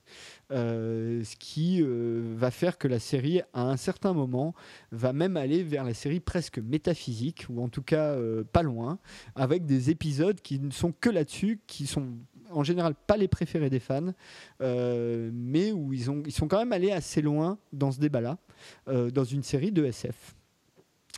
Alors, Vivien, d'entrée, BSG, on va, on, va, on, va, on va faire comme si on la connaissait bien. Battlestar Galactica, c'est BSG. Euh, t'as aimé, t'as pas aimé euh, Enfin, je me demande même pas si t'as pas aimé, ça vaut le coup de le dire, mais. bah, comment dire BSG dans ta face Je sais pas quoi. On se l'est tous pris, on se l'est tous mangé, non? Ah, C'est un truc euh, quand ça nous est quand ça nous est tombé dessus, on n'a pas compris ce qui nous arrivait. Il faut, faut rappeler que c'est d'abord arrivé sous forme d'une mini-série euh, de, je crois que c'est que deux fois 1h30 ou trois fois 1h30, je sais 3 plus. Heures, 3 mais... heures, ça a été découpé différemment selon les diffuseurs. Voilà, selon les diffusions, etc. Euh, il n'y avait pas, on n'était pas assuré encore d'une saison 1 derrière. Donc on pouvait voir ce, ce, revival de Galactica comme un espèce de remake, euh, juste de remake sous forme de gros téléfilm de luxe. À l'origine, c'était ça. Et c'était avant d'être euh, tourné vers la, vers la religion, c'était, ça s'est plutôt arrivé comme quelque chose de plus politique que, que religieux. le côté religieux s'est vraiment développé dans, dans, la série, je dirais. Euh, après, bah, moi, j'ai appris grâce à cette série que j'étais un Silon moi-même, euh, puisque, puisque je suis né le même jour de la même année que Tricia Helfer. Pas la moindre des Silons, hein. ça va. pas, la moindre des Silons. T'as pas choisi le voilà. de la série. Hein. Donc, euh, je, par définition, si on est né le même jour de la même année, c'est que je dois moi aussi être un Silon. Enfin, je, vois les choses comme ça. Ah là là, je dis n'importe quoi, mais c'est la vérité, ceci dit. Euh, non, bah, que dire? On a tous été estomaqués par, euh, par cette approche ultra réaliste De, de, de, de, la caméra, du jeu des acteurs. On est plus dans une série politique, sociale, que dans une véritable série de science-fiction. Finalement, le décor, euh, c'est juste un décor, la, SF, c'est un contexte là. Euh, c'est certainement des trois séries dont, on, a parlé aujourd'hui, euh, c'est celle qui se rapproche le plus de l'Odyssée d'Homère finalement. C'est la plus désespérée, c'est la plus réaliste. Il y a un casting de gens investis et surtout un casting de gens qui à part Edward James Olmos et, et Mary McDonnell qui joue la présidente, enfin l'ex-présidente Roselyne. Euh, c'est pas des c'est pas des visages qu'on avait qu'on connaissait. Donc ça contribue aussi. Hein. Euh, maintenant, oui, mais à l'époque, on ne les, connaissait pas. Euh, et, je veux dire, on est tous, enfin, je sais pas, on a tous été fans instantanés euh, de, voilà, des, acteurs principaux, que ce soit Katie Chekhov, que ce soit Jamie Bamber, James Callis, Montricia, j'en parle même pas, tellement son entrée en scène était. je suis un gros gros fan de James Callis aussi. Hein. J'adore son. Voilà, mais il est, il est, il, est extraordinaire. Hein. il est extraordinaire. Et, euh, et, moi, alors c'est marrant parce que je t'entendais en introduction, quand tu faisais le pitch, tu parlais des fans qui, des fans hardcore qui étaient moins sensibles aux épisodes euh, religieux. Moi, c'est ce que je préfère. Oui, je trouve que c'est vraiment la, c'est la partie la plus intéressante en fait de, de, tout ce qui se passe parce que finalement, euh, dans un contexte hyper réaliste comme celui-là, même si les batailles spatiales et les affrontements avec les avec les silons euh, robots c'est vachement, c'est vachement joli, c'est impressionnant avec ses, zooms, ses dézooms. Euh, euh, enfin voilà, il y a une technique euh, innovante. Je, reste, c'est une série encore une fois de personnages et de scénaristes avant tout quoi. Et, et, là, par rapport en contradiction totale avec les deux séries précédentes, là c'est une série qu'on ne peut pas suivre euh, un épisode par-ci par-là. Ah c'est un feuilleton. C'est impossible. C'est impossible puisque le... et, notamment dans, dans, la quasiment la première saison, quasiment tous les épisodes commencent immédiatement après la fin de l'épisode précédent. À oui. pratiquement et avec, rien. Et, et j'adore, mais tous les détails. Ils ont trouvé une identité visuelle qui est, qui est impressionnante. Il y a, il y a alors c'est filmé en, c'est filmé en haute définition, mais pourtant ils ont rajouté du grain. Je trouve ça super. C'est surexposé volontairement et, magistralement. Il y a le générique qui est super, qui reprend euh, euh, avec des images très rapides, de, des images de ce qui va se passer dans l'épisode. Ça c'est une vraie. Mais, une vraie voilà, mais qu'on n'a pas le temps d'identifier. On a le, le, nombre de la population vivante qui évolue d'épisode en épisode. Enfin, il y a plein de il y a plein de codes graphiques qui, qui avant même qu'on rentre dans l'histoire, on est plongé dans un univers qui est cohérent, du pilote au dernier et qui, et qui ne change pas. C'est-à-dire qu'il n'y a pas on parlait de l'évolution de Voyager, euh, où tu sens que c'est une série où, même les créateurs, que ce soit euh, scénaristes ou même techniques, ont pris, ont, pris une assurance et ont continué de développer un visuel sur 7 ans. Là, Galactica, alors avec un peu plus de moyens d'année en année quand même, euh, l'univers visuel est cohérent de, de, bout en bout. Et et, que tu sois à l'intérieur du, vaisseau, que ce soit le Galactica ou des vaisseaux si longs, ou que tu ailles explorer une planète euh, en quête de, de, de, la réalité sur, euh, sur, sur les dieux ou pas. Euh, sur, Alors, je, vais, je vais t'interrompre pour, pour deux choses. la première, c'est immédiatement après ce que tu viens de dire. Un, ce qu'il faut dire, c'est que finalement, des explorations de planètes, il n'y en a pas beaucoup dans Galactica sur l'espace des quatre saisons. Ça se passe pratiquement essentiellement dans des vaisseaux, euh, dans les différents vaisseaux. Euh, et d'ailleurs, pendant les deux premières, quasiment exclusivement dans les vaisseaux de la flotte, puisqu'on verra l'intérieur des vaisseaux si longs que assez tard dans la série. Ou quand on est à l'extérieur, on est dans un camp de réfugiés, donc du coup ça reste en vase clos. Ou, dans la et, les non mais de planètes étrangères, puisque effectivement hum. euh, il y a la saison, je crois que c'est la saison 3 qui commence à un moment donné où euh, six mois après la fin de la saison 2, euh, hum. les, survivants se sont installés dans une colonie, monté une colonie, et il y a dès la première saison en fait il y a des personnages qui restent sur la, la une des planètes des 12 colonies, Caprica, donc c'est la Caprica occupée par les Cylons ce qui euh, permet plein de séquences qui sont à la fois des séquences un peu de guerre civile et à la fois des séquences de presque de post-apo, enfin de post-apocalyptique, euh, avec des villes désertes, euh, des gens qui rentrent dans des bâtiments où il n'y a plus rien. Et, d'ailleurs, ils y reviendront hein, dans la série à plusieurs reprises. Puis il y a même un moment donné où Starbucks va rentrer chez elle, si je me souviens bien. Après, Sauf que c'est pas vraiment chez elle. Non, mais bref. Euh, après, sur le, sur le, le contexte, c'est vrai que tu parlais de, de l'esthétique. Alors, il y a volontairement plein de choix esthétiques, et quand tu regardes un peu les bonus, les interviews de Ronald Desmore, tu sens vraiment que la première question qui s'est posée, c'est OK, on va faire Galactica, comment faire quelque chose de complètement novateur, et voire même au-delà de Galactica, de complètement novateur en termes de science-fiction? Euh, tout en maintenant, euh, comment dire, le, propos initial. Et du coup, euh, ben, par exemple, tu as toute une esthétique un peu rétro-futuriste. Moi, je crois que c'est un peu le terme qu'on utilise. Euh, c'est-à-dire euh, bah, ce Galactica qui est un vaisseau. Et, en plus, il l'explique. C'est-à-dire que comme les Cylons, c'est un vaisseau de la guerre des Cylons, et comme les, les Cylons sont des machines, ils pouvaient s'intégrer dans tous les systèmes en réseau. Donc, ils ont volontairement fait ces bâtiments-là hyper solides pour résister aux Cylons. Donc, il n'y a rien en réseau. Ils utilisent des téléphones à fil. enfin, il y a tout un truc comme ça. Euh, et du coup, il y a une esthétique qui, dès le départ, est hyper marquée. C'est-à-dire que euh, dans le, la mini-série hein, qui sert de pilote, euh, encore une fois, peu importe, hein, le truc de 3 heures qui sert de pilote, tu as toute une séquence d'ouverture, et je crois que c'est la séquence de générique, où tu as Starbuck qui fait un footing dans les couloirs de Galactica et qui va nous permettre en fait de rencontrer tous les personnages du Galactica, les uns après les autres. Mmh. Euh, et c'est pas tourné du tout en plan séquence, hein, c'est tourné en plan coupé, mais euh, en revanche, ça donne l'impression d'une espèce de longue course, euh, voilà, ininterrompue quasiment, pendant tout le générique de départ. Ça, ça marche très bien. Et puis surtout, il y a ce coup de génie qui est de faire des silons qui prennent la forme humaine, c'est une chose, mais surtout des silons qui prennent la forme humaine, qui sont intégrés dans les personnages qu'on connaît et qui peuvent ne même pas avoir conscience d'être des silons. Ce qui fait que, en gros, alors moins la troisième saison, mais en gros jusqu'à la troisième saison, tu te demandes qui pourrait être un Silon.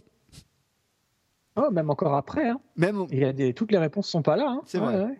C'est vrai. Mais toujours est-il que euh, il y a ce côté euh, hyper euh, réussi qui est de dire, ok, on, vous le dit tout de suite, on a une série, on a un cast, on va pas buter les gens, c'est emmerdant, faut recaster, enfin c'est chiant. Donc on va les garder mais il est possible qu'il y en ait certains qui en fait pensez que c'est des gentils mais c'est des méchants, voire même c'est des méchants qui savent pas que c'est des méchants. Et ça, il te le pose aussi dès le début, puisque, euh, alors je vais, je vais spoiler un peu, hein, le, le silon de Boomer, tu le vois euh, quasiment dès le générique de l'épisode qui suivra le long épisode, de, le long épisode pilote. Euh, et dès mhm. le générique, tu vois les deux en fait. Tu vois, enfin, t'en vois deux. T'en vois deux et tu sais assez vite que les deux coexistent en même temps. Donc forcément, c'est une silon. Donc c'est début de la série, hein. je spoil pas beaucoup, mais bon. Oui, oui, tout à fait. mais toujours est-il que... D'ailleurs, je trouve que, sans spoiler et sans dire qui est un si long pas, à chaque fois qu'on en a dévoilé un, à chaque fois ça marche. À chaque fois, tu dis ah c'est un super choix. Ou alors tu t'y attendais ou pas, mais enfin, il y a, c'est super bien géré euh, jusqu'à la fin. C'est chaque, chaque révélation. Euh, ça va même, ça va même plus loin puisque je me rappelle, alors encore une fois, je sais plus dans quelle saison. Alors pour être honnête, hein, j'ai regardé euh, Galactica à l'époque. J'ai pas revu l'intégralité de, de la, série pour l'émission. En revanche, j'ai revu quelques épisodes.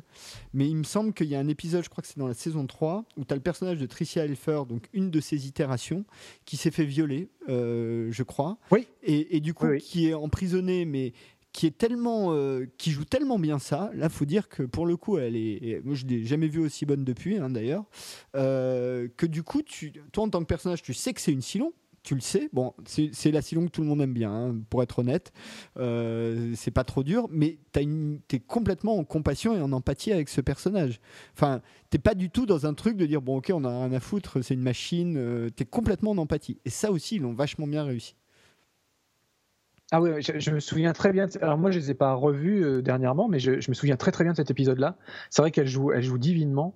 Et euh, non, non, c'est vrai que tu as envie d'y croire, même si tu sais que c'est pas le cas. Tu as envie de croire à son, à son innocence. C'est vraiment impressionnant, quoi. Et à côté de ça, tu as des, as des personnages, un personnage comme Baltar, donc joué par, par James, Callis, qui lui, euh, en gros, bah, au bout d'un moment, il donnerait tout pour être un Silon, quoi. Donc c'est l'inverse. Il va essayer de se trouver à, à, tout prix une identité de Silon. C'est vraiment, vraiment vraiment bien géré. Quoi. mais, là aussi, c'est pareil, l'histoire entre euh, numéro 6, alors numéro 6, elle s'appelle comme ça. Euh, alors dans la série, c'est pareil, hein, c'est expliqué. Il y a, je crois, 12 modèles, 12 ou 13 modèles, je sais plus, euh, humanoïdes, et, elle a le, sixième, le, modèle numéro 6. Donc c'est numéro 6. je crois qu'on ne sait jamais qui est numéro 1 d'ailleurs, si je me souviens bien. Je crois pas, non, effectivement. vous êtes numéro 6, qui êtes-vous euh, Qui est numéro 1 Je suis numéro 2. C'est la phrase du début dans Le Prisonnier. En tout cas, l'histoire entre Gaius Baltar et numéro 6, c'est pareil, c'est une histoire qui est totalement tordue dès le départ, mais qui marche quand même. C'est-à-dire que les moments où ils se séparent, tu as, presque de la peine pour lui ou pour elle. Enfin, c'est ça marche assez bien et c'est tordu hein, pourtant hein, parce qu'il la voit dans sa tête tout ça enfin c'est très bizarre. Euh, t'as euh, l'histoire entre Adama et, Laura Roslin qui est assez jolie assez touchante surtout que ce sont quand même lui au moment où il joue ça euh, il a plus de 5, il a pratiquement 60 ballets elle elle doit bien avoir ses 45 50 bien tapés donc c'est pas des premières jeunesses. Et ils ont une très jolie histoire ensemble mais pleine de maturité donc il y a un côté je trouve assez, euh, assez touchant. Euh, pareil pour l'histoire entre, euh, entre Starbuck et Apollo. Alors évidemment, celle-là, elle est courue dès le départ. dès que tu transformes Starbuck en femme, puisqu'il faut dire que dans la série originale, Starbuck, joué par Dirk Benedict, si je ne m'abuse, est un homme. Dirk Benedict étant futé dans l'agence Tourisque pour situer. Donc là, on passe à Skati Sakov. Euh, donc il y a toutes ces histoires-là qui fonctionnent assez bien. Euh, il y a l'histoire avec Boomer aussi.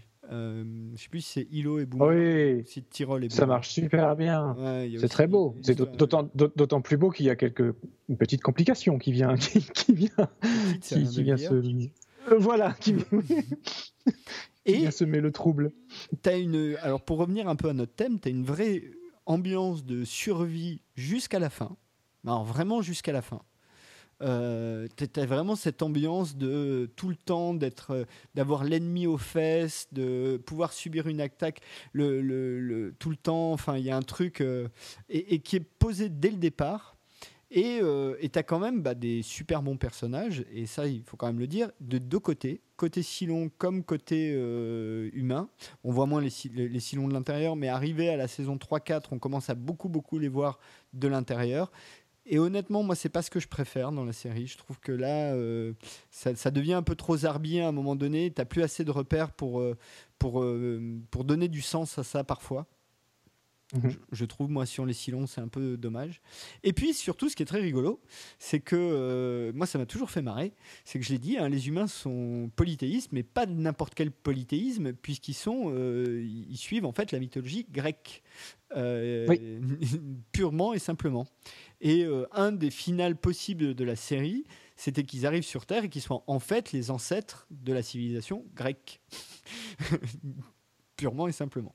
Euh, ça n'a pas été fait dans ces conditions-là pour des raisons de, respect des cultures et de la variété des cultures euh, sur la Terre, mais c'était une des choses qui était envisagée dès le départ, même si de l'aveu même des scénaristes, la série n'a pas été écrite du début à la fin euh, au départ. C'est-à-dire qu'ils avaient des grands axes, mais il y avait quand même plein de trous possibles, et il faut pas mentir, il y a quelques épisodes un peu à la con quand même.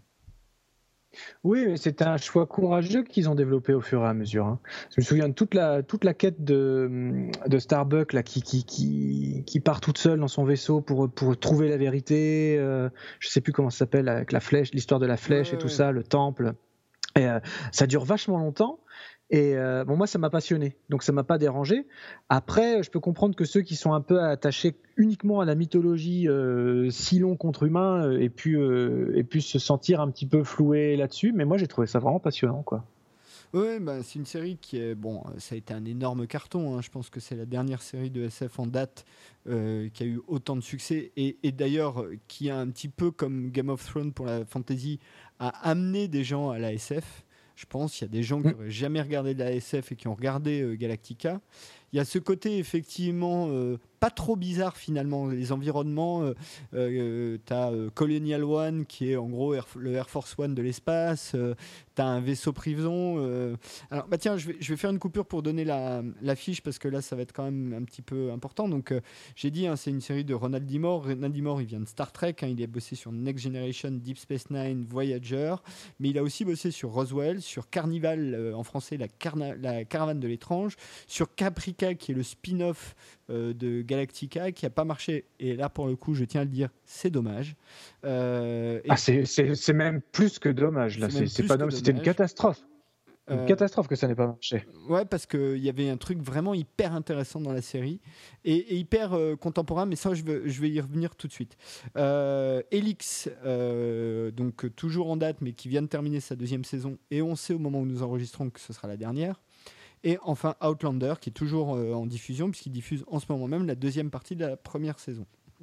Diffusion à la con d'ailleurs, euh, là c'est un peu chiant. Enfin bref, dans les rôles principaux, nous avons Edward James Olmos, qu'on a pu voir dans Hill Street Blues, dans Blade Runner. Dans Blade Runner, je ne sais pas si vous vous souvenez, mais c'est le flic qui vient chercher Descartes pendant qu'il est en train de bouffer ses nouilles euh, sur le marché pour l'embarquer sur l'enquête des réplicants disparus. Euh, il a bossé évidemment dans Miami Vice, hein, c'était le capitaine, euh, et plus récemment dans Dexter et Marvel's Agents of Shield. On l'aura tous reconnu, et je pense qu'on l'a choisi pour son rôle dans Galactica, dans le rôle qu'il a dans Marvel's Agents of Shield, parce qu'en gros, il joue le même.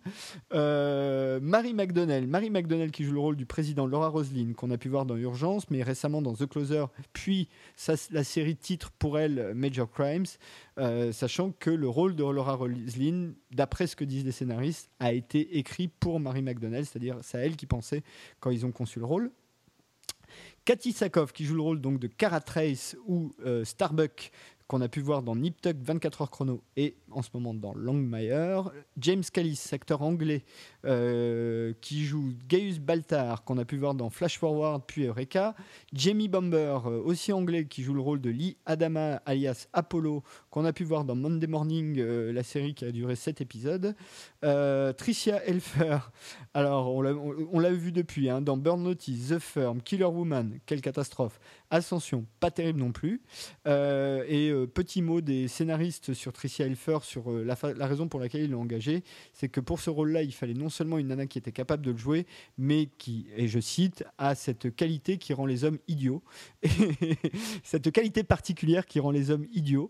Euh, c'est tout à fait son cas. Elle est absolument divine dans la série. Michael Morgan, qui joue le rôle du colonel Tai, euh, le XO du vaisseau, l'alcoolique qui est toujours pas content et qui a une femme infidèle.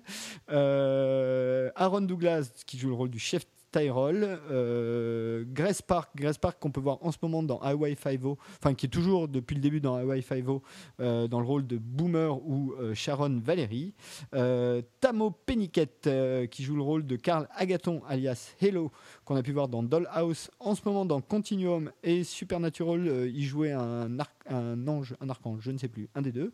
Alessandro Giuliani qui joue le rôle de Félix Gaeta qu'on a pu voir dans Jeremiah, Smallville et récemment dans The Hundred.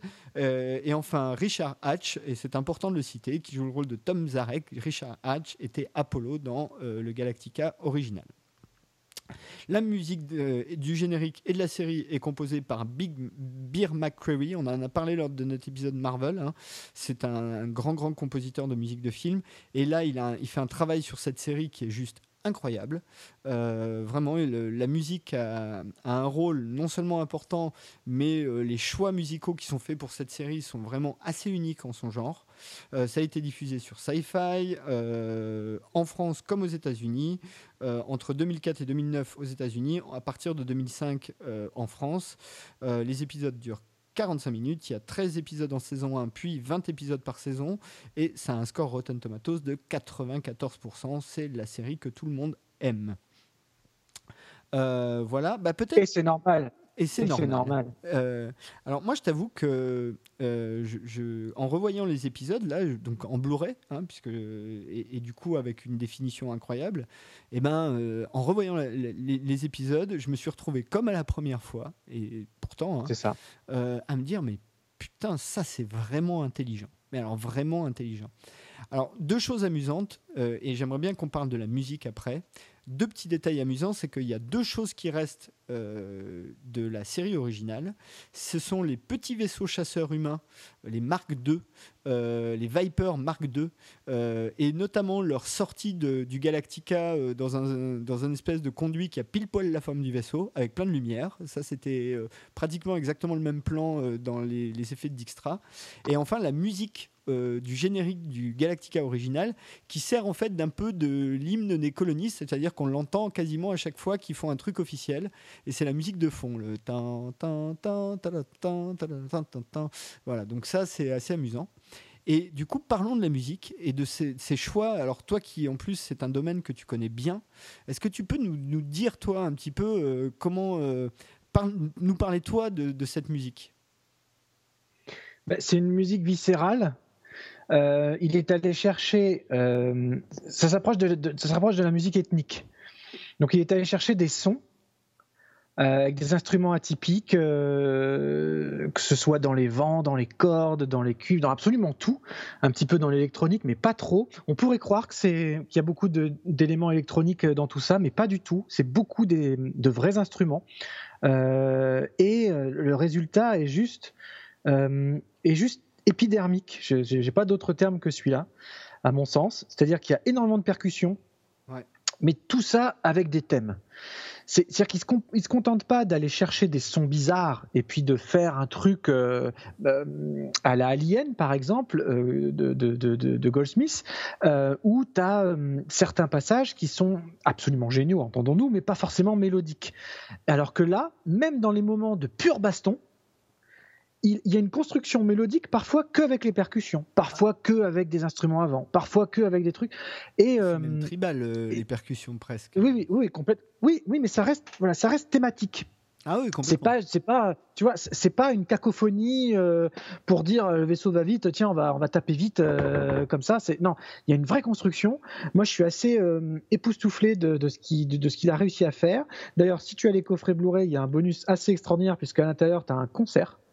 Oui, oui, alors euh, j'allais venir. D'ailleurs, euh, ce qu'il faut savoir, c'est que le, Avec une, alors je crois que là, c'est une, une, violoniste, je crois, qui est mise en avant dans cette partie, euh, dans cette partie live, je crois, je crois me souvenir. Mais c'est un violon un peu oriental, enfin, c'est super, super intéressant. Mais vas-y, à toi. Non, non, non, je voulais juste dire que c'était. on, on l'a dit ou sous-entendu depuis le début de, notre, de notre conversation sur Galactica, mais euh, c'est une série où un soin vraiment très particulier a été apporté à la forme. Euh, Ronald Demour, alors il le dit pas exactement comme ça, mais il le laisse entendre en disant en gros, je vais faire Galactica, donc je vais pas réinventer l'histoire. Ce que je peux réinventer, en revanche, c'est la façon de la raconter. Et c'est vraiment le projet. Et c'est vraiment, à mon avis, ce qui fait le succès de la série. C'est que là, pour moi, c'est la première vraie série de SF, j'ai envie de dire, vraie série de space op, on va dire plutôt, euh, du 21e siècle. C'est-à-dire qu'on ne reproduit pas ou on, on, remet pas en plus beau des vieux schémas, on, essaye de réinventer un schéma nouveau, quoi. Et, là pour... Oui, et on les, on, les, salit même au contraire. Oui, oui, il y a, une procédure de, de, salissement, de salissure. Quoi. Et une des autres raisons, euh, et, donc voilà, pour finir sur la forme, et je viendrai à, mon deuxième thème euh, sur Galactica après, c'est euh, autant dans la façon dont c'est tourné. Tu l'as dit, les, scènes de combat dans l'espace sont tournées. Alors eux ils disent, et à mon avis pour les commentaires ils essayaient d'être un peu, d'être un peu grand public. Ils disent c'est tourné à la manière du documentaire. Moi je trouve que c'est vraiment tourné comme du reportage de guerre. Euh, tu, sens vraiment le mec de, CNN euh, à Bagdad euh, au moment où il y a une bombe qui explose, quoi. Et avec un caméraman qui essaye de sauver sa peau tout en prenant des, des, des, shots. Mais il y a aussi beaucoup de soins qui est apporté à tout ce qu'on voit. C'est-à-dire que, par exemple, les Vipers, leur mouvement dans l'espace, des fois, tu as des trucs qui sont assez couillus quand même. Où, où tu as des plans où tu les vois se retourner complètement, où tu vois des trucs comme ça qui sont vraiment hyper intéressants. Et, en même temps, avec ce côté un peu rétro-futuriste, euh, particulièrement du Galactica, hein, du vaisseau, euh, des porte-agons, ça fait plus penser à l'intérieur d'un sous-marin qu'à celui d'un vaisseau spatial. Hein. On est un peu dans Octobre Rouge hein, quand on est dans Galactica. Euh, avec des gens qui sont quand même tous des militaires durs. Enfin, tu sens qu'il y, a cette touche de réalisme. Et à l'inverse, la musique n'est pas là juste pour accompagner, mais apporte une identité supplémentaire. Vraiment une identité supplémentaire. Euh, et, la série, tu l'écoutes sans le son, tu perds un truc, quoi. Tu perds vraiment un truc. Parce que là, pour le coup, avec cette musique-là, ça fait un espèce d'emballage complet entre ces personnages qui sont des personnages tous euh, très taillés, très plein de complexité. Il n'y en a pas un qui est, facile et simple. Euh, vraiment, tous, et même chez les Silons d'ailleurs, leurs motivations, des fois, tu, elles sont pas claires. Enfin, tu as, vraiment à manger. Cet environnement graphique qui est euh, tenu du début à la fin, euh, même si encore une fois, moi j'aime un petit peu moins ce qu'ils ont fait des silons, euh, en tout cas intérieur, l'extérieur ça va, mais intérieur j'aime un peu moins, mais, mais, qui est tenu, et cette musique qui apporte encore une, une identité supplémentaire, vraiment quelque chose de complètement nouveau. Et tu l'as dit, il y a un côté euh, musique du monde, ce genre de truc. Il y a beaucoup de musique orientale et il y a beaucoup de musique qui font un peu tribal et, ça rajoute à l'identité vraiment du show. Donc c'est un show à identité très forte et en même temps, euh, et c'est là où je voulais en venir, euh, sur les thèmes abordés, ce qui est hyper intéressant, c'est que c'est un show qui nous parle de la politique, mais de la politique d'aujourd'hui. C'est un show qui nous parle de métaphysique, mais de débats qu'on pourrait avoir encore presque aujourd'hui parce que euh, tu as des questions sur le terrorisme, tu as des... Tom Zarek, d'ailleurs, le personnage, est un espèce de, de, terroriste. Alors, il serait plus... Euh, un, euh, il serait plus Martin Luther King que, que Al-Qaïda, mais c'est quand même un type qui a posé des bombes, quoi. Ou plutôt, pardon, Malcolm X que, que Al-Qaïda, mais quand même. il a un petit côté Black Panthers comme ça. il y a toutes les questions autour de, de la démocratie euh, et rappelons-le, hein, euh, la série a été diffusée entre 2004 et 2009, donc euh, on était encore en air bouche. les informations qu'on doit diffuser ou pas, est-ce que ce sont les militaires ou les civils qui doivent décider en état de guerre? Et puis, il y a tout ce débat polythéisme-monothéisme qui finalement revient à avoir un grand débat de spiritualité et qui évite en même temps le piège du côté euh, deux religions qui s'opposent, mais deux religions monothéistes. Là, tu es dans deux formes religieuses très différentes, mais qui évoquent quand même, ou finalement, chacune des deux, à un moment donné, peut être perçue comme l'un ou les autres des grands débats qu'on a aujourd'hui. Euh, et, je trouve que ça, c'est ce probablement la raison. Et, et là, j'aimerais savoir si tu es d'accord avec ça, qui a fait que des gens qui n'aimaient pas forcément la science-fiction, ils sont venus. C'est simple, c'est tout ce qui fait que j'aime la science-fiction à ce point-là. C'est-à-dire que c'est une synthèse parfaite du miroir de notre monde à nous, un miroir à notre réalité, où on peut se poser les bonnes questions au bon moment sans blesser personne. Puisqu'on parle d'une autre culture, de, robotique, de tout ce qu'on veut. Euh, voilà. Donc on peut parler religion, on peut parler politique, on peut parler de différences culturelles, on peut parler de tout ce qu'on veut, euh, sans blesser une ethnie, une croyance, une culture euh, spécifique à notre réalité. Et ça, je trouve que c'est ce que la science-fiction offre de, plus beau. Après, pourquoi c'est devenu une, série entre restons entre guillemets quand même sur le grand public parce que Game of Thrones est curieusement devenu plus grand public que ne l'est jamais devenu Galactica, qui reste quand même malgré tout malgré tout, je pense, une série relativement de niche. Ça a amené des gens qui n'étaient pas SF à la SF, mais ça reste assez confidentiel quand même. Euh, c'est que c'est. D'ailleurs, Caprica a été conçu un peu comme ça. C'est-à-dire que c'est presque un soap opéra politique très sérieux, hein, très, très réaliste. Ah mais voilà, mais c'est un soap. Tu vois Donc, en fait, dans un contexte, et c'est ça qui marche aussi dans Game of Thrones, c'est que dans un contexte complètement décalé, on parle vraiment aux gens de leur, euh, de leur culture actuelle, de leur, de leur époque, de leurs préoccupations actuelles. Et je comprends pas pourquoi Caprica a pas marché. Je comprends pas. il y avait tout. C'était, une, magnifique préquelle, une écriture subtile, intelligente. Alors peut-être un peu trop. Je sais pas. J'ai pas envie de dire du mal du public américain. Ben, ouais, moi je pense que c'était euh, sans doute un peu trop intelligent. Euh, pour moi, Caprica, il y, a deux trois défauts, enfin pas défauts, mais en tout cas il y a deux trois caractéristiques qui ont fait que ça n'a pas marché. Euh, un, c'était, je pense, trop statique bêtement. Hein. C'est con, mais c'est une série qui, effectivement, tu l'as dit, c'est quasiment un soap. Ça, se passe à 99% sur des interactions de conversation entre des personnages, pour, pour, pour simplifier un peu, mais en gros, c'est ça. Deux, il y avait une intrigue qui était, je pense, trop complexe dès le départ. Euh, il aurait fallu prendre plus de temps pour expliquer. Euh, je pense que euh, là, ils ont un peu péché par orgueil en pensant que les gens qui avaient, vu, tout vu Galactica en gros et que du coup, ils allaient tous fondre sur Caprica. Sauf qu'il y a des gens qui regardaient Galactica aussi parce que c'est un grand space-up, qu'il y a des combats spatiaux, qu'il y a de la guerre, que c'est pas statique. Là, c'est quand même Caprica, c'était très statique. Et puis parce qu'il y a des thèmes abordés si tu veux, je pense qu'ils ont essayé d'aborder plein de thèmes euh, et, hum, compliqués, et certains sont très difficiles à aborder. Tu as euh, oui. la relation père jamais léger. qui est très très compliquée quand même dans Caprica, à tous les niveaux. pour, pour, faire simple, un Caprica, au départ, c'est pratiquement une relecture de Frankenstein. Enfin, en gros, pour, pour faire simple. Euh, je sais pas si tu es d'accord avec ça, toi qui connais en tout cas au moins le Brana par cœur. ah non, je connais pas que le Brana par cœur, mais non, non, euh, je connais très très bien. Oui, oui, bien sûr. c'est une, oui, dans, dans, la, dans la mesure où c'est un refus de, un refus de la mort. C'est ça. L'angle premier, c'est une espèce de relecture de Frankenstein, mais là-dedans, ils ont essayé d'aborder des questions. Alors là, pour le coup, en plein dedans, la question du terrorisme, euh, mais vraiment en plein dedans.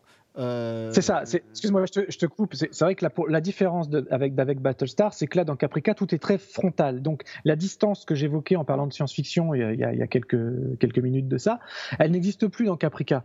Où là, c'est tellement proche de notre environnement réel que quand on parle de voilà d'un de, de, métro qui, qui, explose à un attentat suicide, euh, là on peut se sentir directement lié, directement connecté. On n'a plus on a plus cette distance, cette distance-là, qui est, est peut-être nécessaire à gagner le plus grand nombre. Mais je trouvais justement d'autant plus fort d'arriver à parler justement pour une fois la SF y allait de manière frontale et directe quoi. Et c'était tout aussi viscéral et, et, à un moment donné pour dire les choses on peut pas euh, être trop subtil tout le temps. Je pense que pour essayer de dénoncer certains idéaux euh, extrémistes c'est bien de temps en temps d'y aller de prendre position et de j'ai trouvé Caprica hyper courageuse euh, à ce niveau-là. De même que la question le question alors en paradoxe le questionnement sur la mort la vie l'identité réelle là on restait voilà. dans la pure SF, dans la pure conjecture.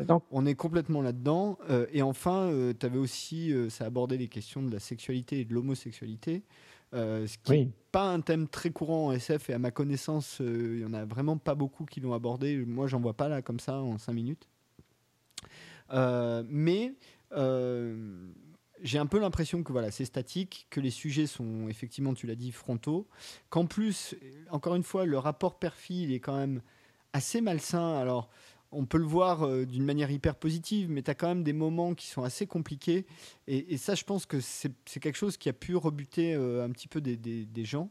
D'autant que la, fille, elle est un peu flippante quand même dans, la série.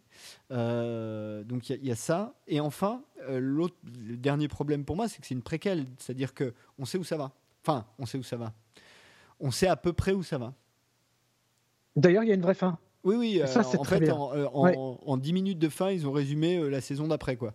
Ou, si je me souviens. Oui, mais c'est c'est bien géré. Ça m'a pas. Du coup, j'étais pas, j'étais moins frustré parce que j'avais peur de ça. Quand j'ai appris l'annonce, l'annonce de l'annulation, j'étais vraiment, vraiment euh, triste parce que j'adorais suivre euh, Caprica de semaine en semaine. Et quand j'ai appris que ça s'est annulé, j'ai eu dit, oh là, mon Dieu, est-ce qu'ils vont avoir le temps de nous goupiller, euh, parce qu'il n'y a pas d'autre mot, au moins de goupiller une vraie fin? Oui, pour ceux qui ne l'auraient pas vu, allez-y. Il n'y a pas de problème. Ça se tient en une, en une petite saison complète. Ça vaut le coup d'œil. C'est, allez-y, mais à 100% pour moi qui suis plutôt. Euh, enfin, pour moi, c'est une série qui mérite aujourd'hui d'être binge-watchée si vous la regardez, pour le coup. Euh, parce que, euh, comme j'ai dit, c'est assez statique.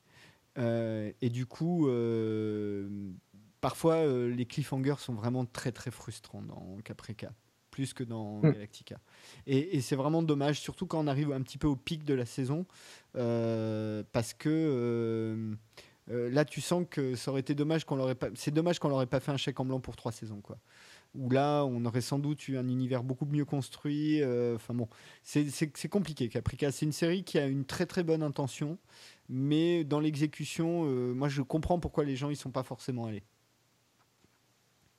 Ouais, je, peux, je peux, Ouais, je peux, je peux l'entendre, mais après, moi, c'est une, une des, des, une série de ces dernières années qui me manque, mais vraiment. Vraiment, vraiment. Caprica, j'en aurais bien mangé quelques années, hein, mais euh, allègrement. moi aussi, moi aussi. Mais d'ailleurs, euh, on n'est toujours pas. Ça fait que six ans que Galactica s'est arrêté. Depuis, euh, ils ont quand même sorti, je crois, trois doubles épisodes ou longs métrages ou téléfilms. alors attends. Hein. Alors tu as, c'est très simple. Tu as deux téléfilms qui s'intègrent à la série. Enfin, tu en as un qui s'intègre entre deux saisons, qui s'appelle Razor. Ouais, qui, et tu en as, un potentiel spin-off voilà, t'en as un qui s'appelle The, qui s'appelle qui s'appelle The Plan, qui lui reprend en gros euh, l'intrigue de deux saisons de la série, mais vue par les Silons. C'est vachement bien foutu, vachement bien imbriqué. Et puis tu as euh, en Blood and Chrome qui aurait dû être lui aussi un pilote sur la sur la jeunesse d'Adama et qui est, qui est, pas mal du tout. Et je crois que l'acteur principal c'est celui qui joue euh, D'Artagnan dans The Musketeers ah, de la BBC. C'est possible, mais en tout cas, en tout cas Blood and Chrome. Alors il y a six, six webisodes. Hein, D'ailleurs, je crois que ça fait 60 minutes en tout et ça a été découpé en 6 épisodes de 10 minutes, si je me souviens bien. Euh, Mais le Blu-ray, est présenté comme un téléfilm en fait. Hein. Il n'y a plus de, il y a plus de césure. Euh, c'est un télé... Aujourd'hui, si tu veux l'acheter, euh, il est disponible en téléfilm. C'est vraiment, pas mal. C'est vraiment une, une, aventure sympa. C'est pas les seuls à avoir fait ça. Hein. On y reviendra. à avoir fait des téléfilms. On y reviendra la, prochaine fois. mais Stargate, par exemple, très coutumier du fait. En tout Babylon cas, 5 aussi. SG1. Euh, qui en a fait trois ou quatre aussi, euh, je ne sais plus lesquels, mais voilà. Euh, était effectivement autour du Battlestar, je me demande si c'était pas Poséidon, non. Je sais plus comment ça s'appelle. Ah, je me rappelle plus. C'est le Pegasus. Oui, Pegasus, c'est le Pegasus. Oui. Qui est commandé par. ah, j'ai oublié le nom de cette actrice, en plus, j'adore. bon, bref. Euh, qui n'a jamais vu le jour, et euh, Blood and Chrome, c'est un truc totalement à part. Euh, voilà. donc on n'est pas à l'abri que cet univers-là revienne sous une forme ou sous une autre un jour ou l'autre. Hein. Moi, ça m'étonnerait pas. Hein. Franchement. Oui, comme, tu dis, c'est pas c'est pas si vieux que ça, donc il n'est pas trop tard pour pour revenir sous une forme ou sur une autre. Mais ils y croyaient à Blood and Chrome, hein. mais bon là ça ça a pas pris. c'est bizarre, mais ça a pas pris. Le problème, c'est que du coup, vu le niveau de qualité de Galactica, enfin de Battlestar Galactica, donc la série euh, de Ronald D. Moore, euh, tu es obligé de mettre autant de qualité, donc autant de budget pour faire une série Galactica. Tu peux pas faire un truc tout pourri, quoi. Pas et là, il n'y avait pas. Et, là, il n'y avait pas. Y avait pas.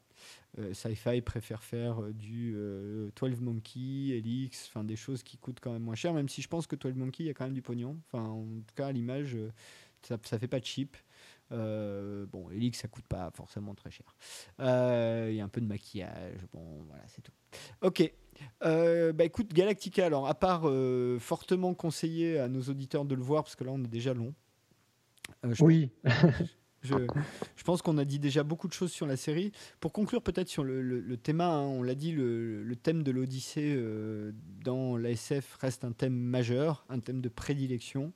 Euh, on l'a dit, on, aurait pu citer Firefly qui, est quand même un peu là-dessus aussi. Euh, on aurait pu citer même d'une certaine manière euh, une série que j'ai bien aimée aussi, qui n'a pas vraiment duré, c'est Stargate Universe. Euh, qui rentre complètement là-dedans, qui était une série pareille où la note d'intention était vraiment sympa, j'ai trouvé. Euh, avec... sauf que là, pour le coup, excuse-moi, je te coupe, mais non, ça rentre un peu trop. Ça, je trouve que Stargate Universe rentre un peu trop là-dedans, justement. Ah bah, c'est fait vraiment. Euh, Galactica est passé par là. Tiens, on va leur prendre leur façon de filmer, on va leur prendre le côté sombre, on va leur prendre un peu ça et on va essayer de le mettre à la sauce Stargate. Euh, c'était un peu trop visible quand même comme, euh, comme oui, revirement oui, de. Oui, sans doute. Mais si tu le, si tu le replaces dans l'univers Stargate, d'une certaine manière, qui est un univers qui aujourd'hui est un grand univers de space-up très construit, euh, c'est pas si mal que ça. Enfin, pour moi, c'était quand même de bonne tenue. Enfin, ça se regardait quoi. J'ai regardé les deux saisons euh, en entier, euh, en les suivant épisode par épisode, et pour l'essentiel, j'ai quand même beaucoup aimé, franchement. Hein. Oui, non, mais moi aussi, très sincèrement. Puis bon, Robert Carlyle, quoi. Voilà, il et, tient et tout Ming sur ses Nawen, épaules. À l'époque. Et Ming Nawen aussi, Ming tout à fait. Les deux ayant atterri sur ABC d'ailleurs. oui. Euh, dans deux séries différentes, mais quand même. Euh, mais euh, Ming Nawen qui avait un rôle assez intéressant euh, dans la série d'ailleurs, je trouve. Mm, mm, donc voilà, donc euh, c'est un thème euh, classique. On a choisi trois séries qui nous semblaient assez majeures euh, dedans, hein, même si Farscape c'est sans doute plutôt adressé à une niche. Mais bon, Galactica, tout le monde connaît, Star Trek Voyager, même si vous n'avez pas vu Voyager, je pense que le monde entier connaît Star Trek, il n'y a pas de problème là-dessus. Euh, et euh, nous, euh, je vais en profiter maintenant pour l'annoncer, nous, nous, ferons le pendant de cette émission un jour, et je dis bien un jour, euh, qui est l'Iliade, galactique, euh, où là nous parlerons enfin euh, de Babylon 5, de Star Trek Deep Space Nine et de une série Stargate qui est Stargate Atlantis, qui pour le coup répond parfaitement à la définition. Et ben écoute, sur ce, je te propose que nous passions à notre magazine. Tu vas pouvoir crier si tu en as encore la force.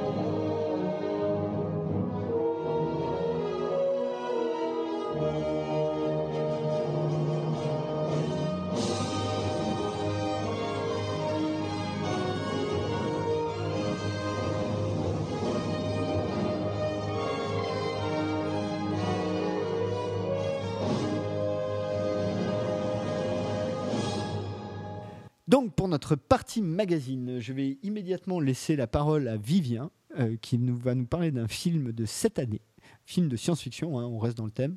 Euh, et a priori, Vivien, pas content. Vivien pas content. Vivien a enfin vu Jupiter Ascending. Jupiter, le destin de l'univers par les frères et sœurs Wachowski. Et j'ai juste un truc à dire. Qu'est-ce que c'est que ce bazar? Pour rester poli quoi. Je, m'attendais vraiment, je partais sans a priori, euh, je savais que les critiques n'avaient pas été forcément euh, dithyrambiques. Et euh, j'avais beaucoup aimé les Matrix, j'avais beaucoup aimé V pour Vendetta, j'avais déjà un peu moins aimé euh, Cloud Atlas qui m'avait vraiment resté extérieur, mais c'est vrai que c'est un film petit peu plus décalé, donc euh, on rentre, on rentre pas, c'est vraiment une, question de goût, mais j'enlevais pas la qualité filmique de, l'affaire. Alors que là, je vais vraiment jusqu'à enlever la qualité filmique. C'est-à-dire que j'ai trouvé très sincèrement que très très très peu de qualité à ce film, et euh, j'ai pas bien compris ce qui m'arrivait on parlait de Glooby-Boulga euh, d'univers par rapport à Farscape, ben là c'est encore plus fort. Euh, puisque tu n'as même pas des personnages auxquels tu as envie de t'identifier, euh, auxquels que, tu as envie de suivre, qui, suffirait à, faire tenir cette espèce de, de peau pourrie, euh, de, de, d'espèce de space opéra euh, bizarroïde qui, qui, qui, qui, va à 100 à l'heure tout en étant hyper mou. Voilà, j'avais juste envie de, faire un coup de gueule là-dessus. Je, j'ai, alors, je peux pas, quand je dis j'ai rien compris, j'ai compris l'histoire. Elle est super simpliste, donc on ne peut pas ne pas la comprendre.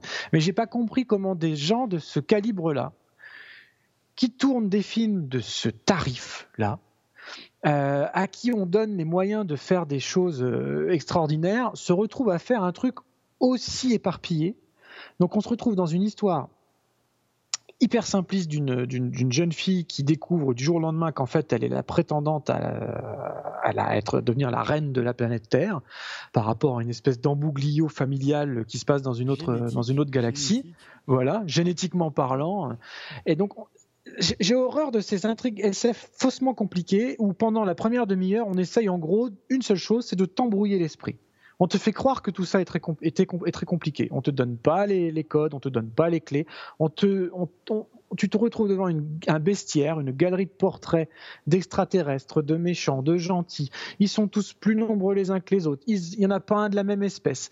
Il n'y en a pas un qui ressemble aux autres. On en a un qui ressemble à un éléphant, on en a un qui ressemble à un humain, on en a un qui ressemble à, une espèce de gorille ailé, à un dragon. Euh, c'est hyper incohérent au possible et à aucun moment on essaye de te raccrocher à tant soit peu d'univers. Alors j'allais dire tangible, c'est stupide en matière de SF, on n'a pas besoin, mais quelque chose de cohérent.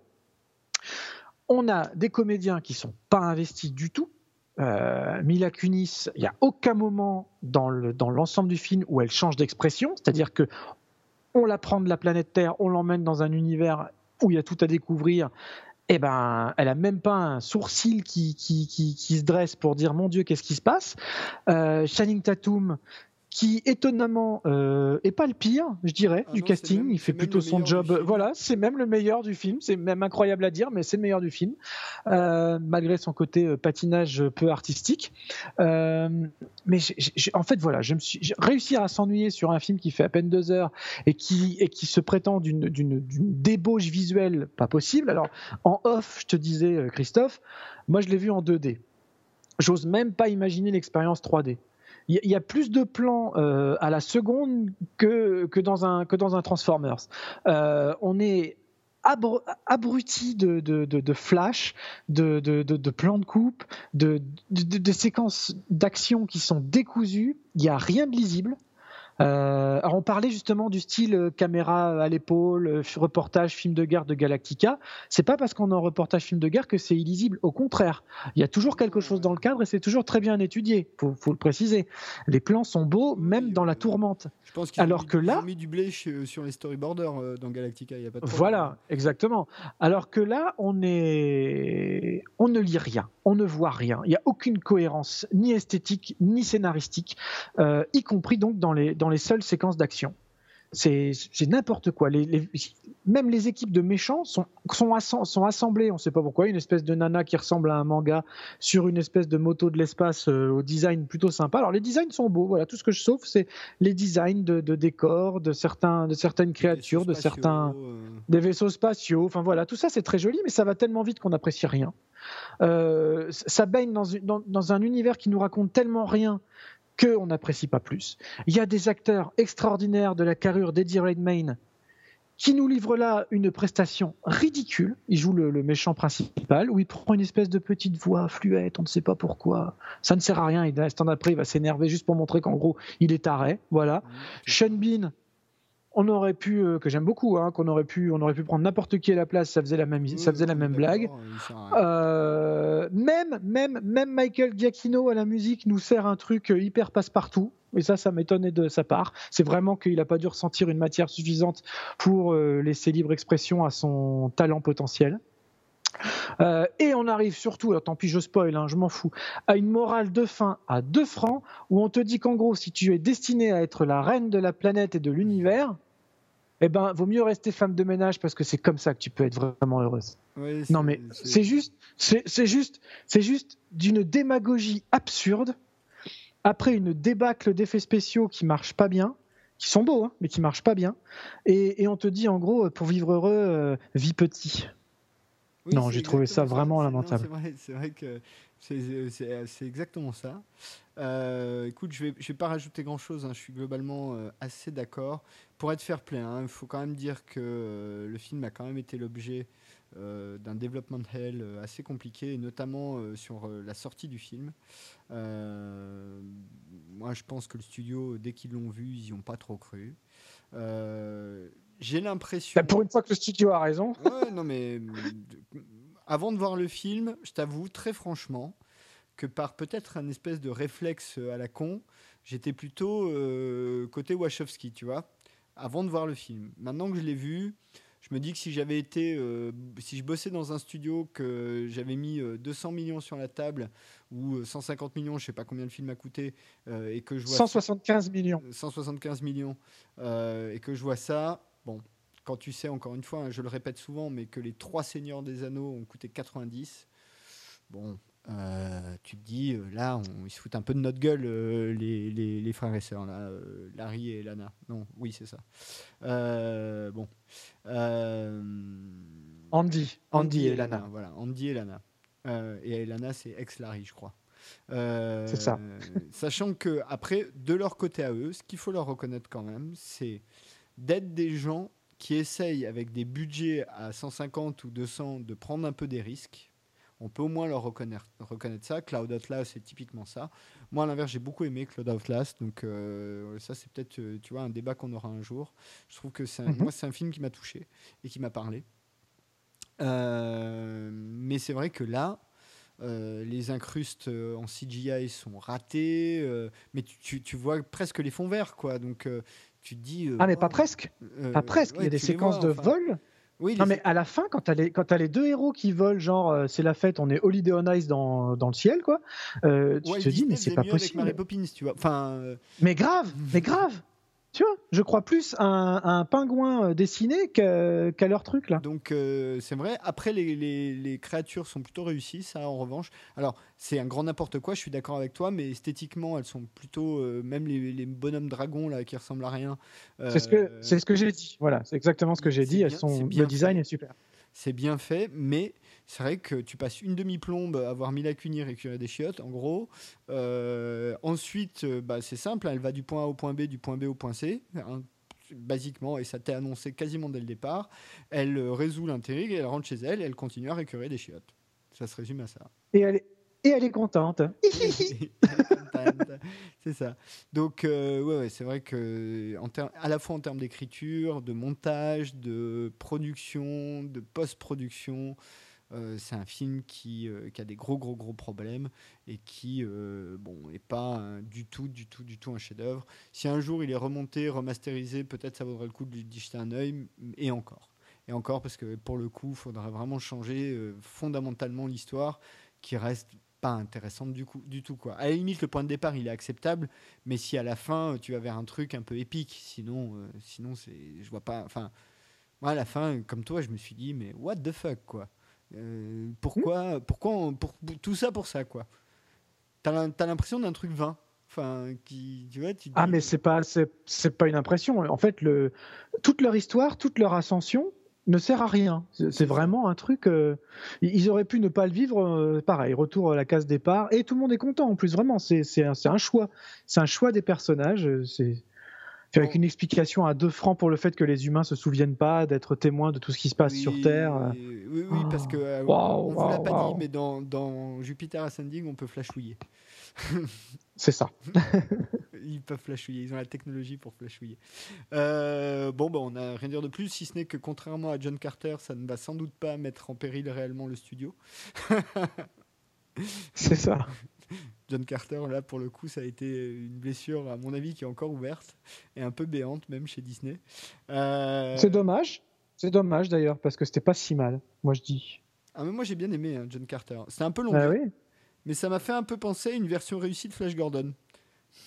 C'est ça. Exactement. Très, bonne, euh, très bon rapprochement. Donc, euh, Avec suffisamment d'humour, des beaux effets, un hein. personnage assez convaincant, franchement. je crois que les univers baroques, il faut les préparer, quoi. Euh, et hmm. il faut les faire légers. Tu vois, un univers qui, en fait, si tu regardes bien sur le papier, est très baroque, mais ça se voit pas forcément tant que ça à l'image, en tout cas des épisodes 4, 5, 6, c'est Star Wars. Star Wars, hmm. quand même des mecs euh, à une époque où il y a des villes entières, on peut créer des lunes entières qui se battent avec des sabres. Alors certes laser, mais quand même avec des sabres, quoi. Ils peuvent se tirer dessus et tout, mais non, c'est qu'on là, ils préfèrent se battre avec des sabres. Super.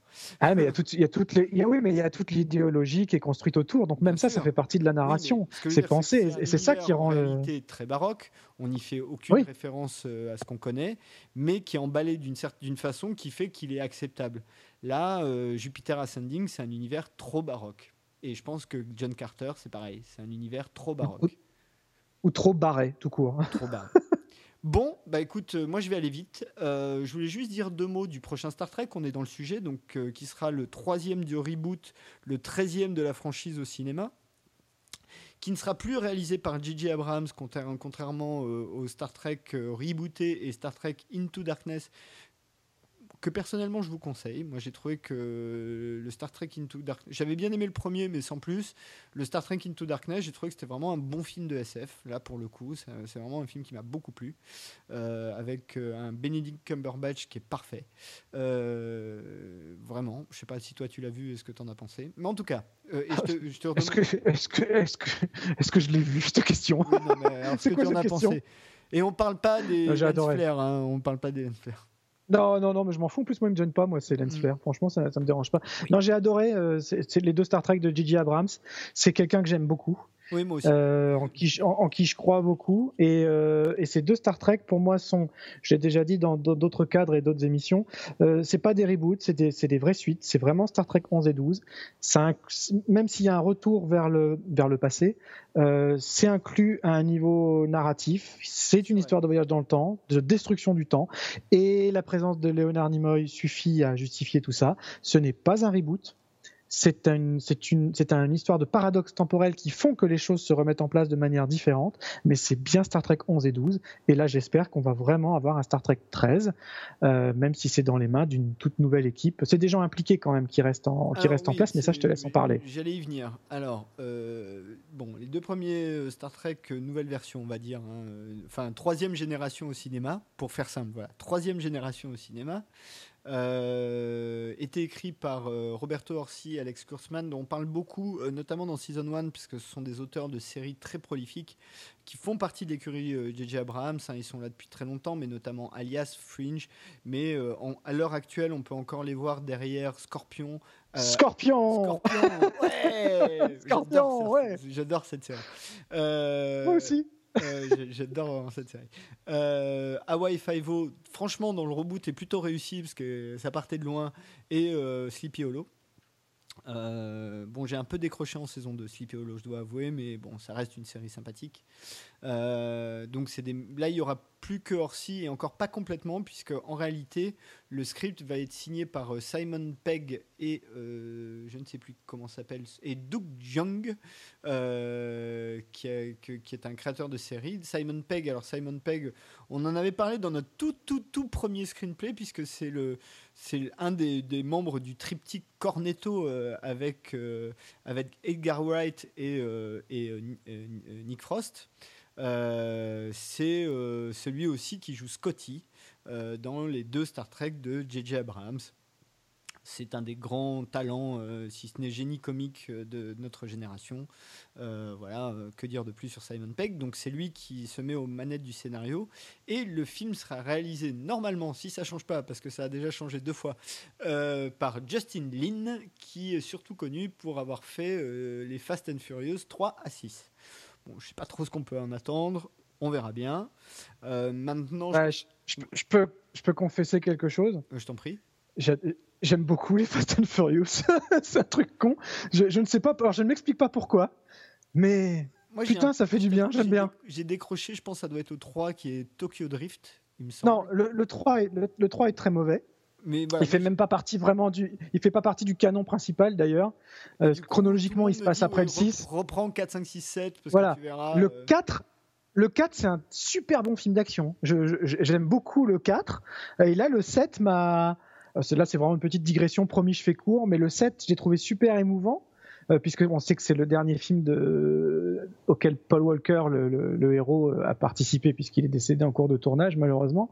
Et ils ont fait un choix scénaristique assez chouette, assez juste et, très émouvant. Voilà. Et j'ai donc même si c'est de la grosse baraque, hein, là, euh, c'est pas, on n'est pas dans du cinéma fin. Moi, je l'ai mais c'est quand même, il faut dire que c'est un des gros, gros, gros cartons euh, cinématographique de l'année 2015. Il, fait, il est déjà à plus d'un milliard de recettes. Enfin, c'est un énorme carton, euh, Fast and Furious 7. Ouais, je trouve que, voilà, pour reprendre une des formules que tu aimes bien employer, euh, ça fait bien le job et j'ai passé un super moment et je trouvais qu'il y avait une belle fin. Mais voilà, non, non, voilà. Fast and Furious. Donc bon, le mec réalise. Je trouve que le, le 4 étant, à mon sens, très bien réalisé, J'espère que qui va nous faire un bon Star Trek. Après, euh, ça peut encore changer, comme tu l'as dit. Et en même temps, j'ai du mal à voir ce type-là aux, commandes de, de, la science-fiction. Mais pourquoi pas? J'ai vraiment beaucoup apprécié la réalisation de Fast and Furious 4. de toute façon, J.J. Euh, Abrams continue à produire. Euh, et quand J.J. Abrams produit, alors en télévision, ça veut dire qu'il est là pour le pilote et après il disparaît. En cinéma, c'est pas tout à fait la même. Hein. je pense qu'il va garder un œil sur la franchise qu'il a commencé à créer quitte à y revenir, hein, parce que le. Alors après, je sais pas s'il en a marre de Star Trek ou si c'est. Mais la raison invoquée, c'est qu'il est occupé sur euh, un petit film qui est Star Wars 7, l'éveil de la force. Euh, bon, évidemment, quand tu as déjà fait deux Star Trek, tu vois, on te propose Star Wars. Bon, je crois qu'il n'y a pas vraiment photo, à mon avis. Dans sa... Il a peut-être mis du temps à répondre officiellement, mais je pense que dans sa tête, ça a pris un quart de seconde. Surtout que lui, à mon avis, fait partie, il le dira jamais évidemment, mais des fans qui ont honni euh, les épisodes 1, 2, 3. bon. Même si personnellement j'ai une petite sympathie pour le second. Alors je sais pas si dans chaque trilogie c'est celui du milieu. Moi aussi Mais arrête, sérieux Arrête Franchement, attends, mais on est, Moi, le second, c'est le seul que je trouve regardable. Vraiment. Ah, j'aime bien le troisième quand même, mais le, le ah, deuxième, beaucoup. Je reprendrai la phrase d'un magazine que je ne citerai pas ici, mais qui, dit, qui résumait assez bien le film c'est euh, trois heures d'ennui pour le gimmick le plus connu de l'histoire du cinéma. bon. non, que j'irai pas jusque-là, c'est méchant. Mais bon. Mais le 2, j'aime beaucoup. Moi, le 2, ouais. Le 2, je trouve que c'est un vrai film d'aventure, d'action. Euh, il y a tout ce qu'il faut. Euh, d'amour.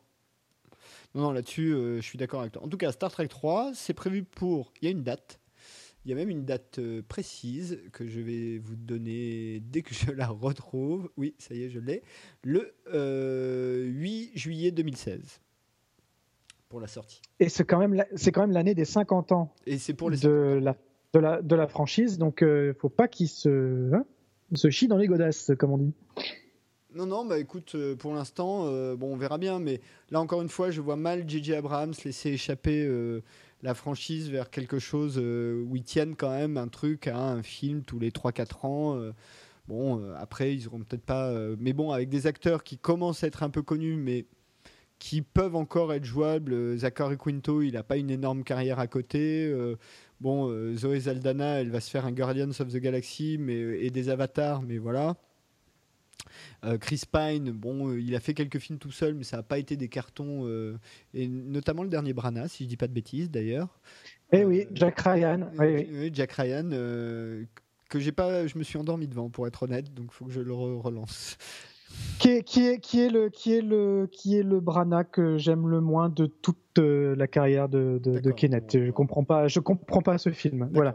Euh, en revanche, il est aussi dans. Dernièrement, il était dans Into the Woods, Chris Pine, et il chante très bien, le Gredin. Oui, oui, mais euh, il a, c'est le rôle. Il a sa fameuse chanson sur la cascade avec son frère là. ah, formidable, formidable. qui est énorme. Où là, tu, je trouve. Alors là, pour le coup, c'est la chanson où tu comprends ce qu'est vraiment Into the Woods.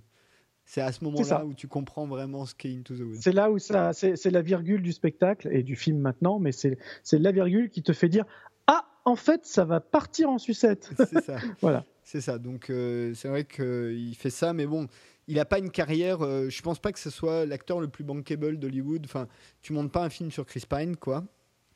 Et enfin, il a quand même fait euh, Comment tuer son boss 2. C'est vrai. C'est vrai. mais bon. Euh, et euh, McCoy, c'est comment il s'appelle? Je ne connais que lui. Ça y est, j'ai un trou.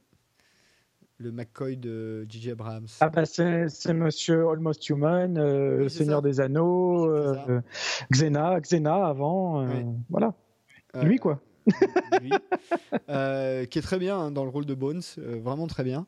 Donc euh, le, le, cast tient la route, ça peut les amuser de faire un Star Trek de temps en temps. Donc c'est une série, c'est une, une, franchise qui peut, qui peut continuer encore un peu. Donc Star Trek 3. déjà, boucler une, une, belle jolie trilogie, ça, serait bien déjà. Voilà, j'en demande pas plus, tu vois, à la limite que, qui s'arrête au troisième, une jolie trilogie avec ce cast-là voilà, après, est-ce qu'il y a tant encore d'histoires à raconter euh, Sûrement, mais bon. Non, ce qu'il nous faudrait. J'aime bien, j'aime bien les trilogies. C'est une série Star, une nouvelle série Star Trek. Il est temps maintenant. On en parle, on en parle. Il est on temps. En parle. Param... À part... On en parle chez Paramount. oui, oui bah, j'imagine bien. De toute façon, ça fait partie des, des licences euh, qui, qui, qui, doivent à un moment donné réexploiter. Alors, Enterprise, je suis pas sûr. J'ai une série que j'aime bien, Enterprise. Hein. J'ai eu du mal à rentrer dedans, mais c'est une série que j'aime bien. Mais c'était un choix quand même qui était un peu trop radical par rapport à l'univers Star Trek. Il vaut mieux rester quand même dans le côté euh, un peu space up, je crois. Enfin, Bon. Oui, j'ai beaucoup aimé aussi, surtout les saisons 3 et 4, aussi, avec quelques très bons épisodes dans les deux premières. Hein, mais euh, mais euh, ouais, non, c'était bien. Mais c'est ce qu'on disait un peu tout à l'heure. La boucle a été bouclée. Sur Star Trek, on en a quand même fait beaucoup. Euh, donc, s'il faudrait vraiment revenir avec un concept vraiment innovant et euh, quelque chose de 100% nouveau. Si c'est pour relancer juste le voyage galactique, je suis pas sûr que ça suffise. Quoi. Bah, alors, il y avait une rumeur pendant un moment, je sais pas si c'est vrai, mais qui était question de faire une Star Trek un peu teen euh, qui se serait appelée Starfleet Academy. Ouais, la mauvaise idée. La mauvaise idée. Tu Moi, j'aimerais vraiment avec pas voir des, ça. des jeunes futurs officiers euh, qui passent leur temps à couchailler les uns avec les autres, probablement. ouais. Pitié, tout mais pas ça. Non, non, ou alors reprendre le concept de base, de refaire un Star Trek euh, 50 missions euh, à, à partir de l'univers développé dans les films plutôt. Avec, Ouais. par exemple, le look Klingon euh, des Klingons de J.J. Abrams, qui est un petit peu différent euh, de ce qu'on a vu par ailleurs, avec le côté réalité alternative, et pourquoi pas en jouer un peu. euh, Enfin, voilà. Comme tu le dis, la- la- la- le, la- le reboot, enfin ce qu'on appelle le reboot de Star Trek, en réalité, effectivement, est une suite qui n'exclut pas du tout ce qui s'est passé avant, qui juste reboot, en fait, dans l'histoire, l'univers. Pour faire simple. C'est ça. oui, exactement. À un moment Donc, très euh, précis. oui, pour faire tout. J'aime bien le pour faire simple. Mais euh, ouais. Non, non, mais euh, moi aussi, tu vois, tu dis voilà, moi je dis pour faire simple. Mais euh, c'est euh, un moment très précis qui est la mort de, du père de, de Kirk, George, je crois, Qui est joué par Chris Hemsworth. qui est joué par Chris Hemsworth, absolument, qui est joué par Thor. Et la maman, c'est Jennifer Morrison. Et oui. Ah, Jennifer Morrison. Quel souvenir. Enfin bref. bon, on va conclure. Il va falloir conclure là. Sinon, on va encore faire. Et, euh, même, à, même- même à deux, on fait trois heures. Ouais, on va faire 3 heures là, ça va être terrible. Bon, après c'est une pastille un peu spéciale et euh, comme je vais beaucoup voyager, je sais pas co- comment ça va se passer. Normalement, j'arriverai à publier dans les temps, mais au cas où, au moins euh, ceux qui nous suivent euh, auront de quoi écouter. Bon, Vivien, on te retrouve sur l'écran fantastique tous les mois. Tu fais beaucoup d'interviews quand même. Oui, es- essentiellement en fait. Voilà. Euh, essentiellement. Et, et donc, bah, on les avait annoncés euh, dans, le, dans notre euh, opus Marvel. Là, maintenant, c'est fait. Donc, euh, je vous donne rendez-vous en kiosque pour le numéro de juin avec les deux interviews sur, autour de Daredevil, Marvel's Daredevil, avec Steven S. The Knight et Charlie Cox. Pas moins. Bah, D'ailleurs, pendant qu'on y est, pour euh, être un peu dans la news, donc bien évidemment, on s'y attendait un peu, mais Edge of Ultron euh, n'a pas un démarrage aussi bon que son prédécesseur Av- Avengers, mais, mais explose le box-office. hein. Euh, euh, je pense qu'ils doivent déjà quasiment être au milliard. En tout cas, moi, le dernier chiffre que j'ai vu, ils étaient à plus de 700 millions de dollars de recettes euh, à genre 15 jours de la sortie. Enfin, c'est un truc de malade.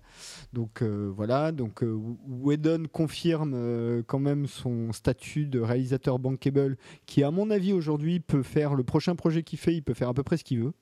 Euh, donc Peter Jackson a eu son King Kong, euh, je ne sais pas ce que sera le King Kong de Josh Whedon. Euh, et, et pour Daredevil, Charlie Cox a officiellement signé un contrat dans lequel il, lui est offert la possibilité, enfin où il, est, comment dire, compris le fait qu'il puisse apparaître dans des films. Voilà. Et que euh, au stade, au moment où on enregistre l'émission, allons-y. Je vous invite à écouter, et c'est là où vous pourrez me retrouver sur season1.fr. Et euh, dans le season 1 qui sortira, je pense, 15 jours après la diffusion de cette émission, euh, le spécial Upfront, on vous parlera bien évidemment, sans doute assez brièvement, parce que je serai seul à le défendre, des renouvellements de Marvel Agents of Shield et Marvel Agent Carter. Bah, écoute, Vivien, je vais te souhaiter une bonne après-midi. Mais à toi aussi, puis à tout le monde qui nous écoute. puis à tout le monde. Et moi, je vous dis bonjour chez vous.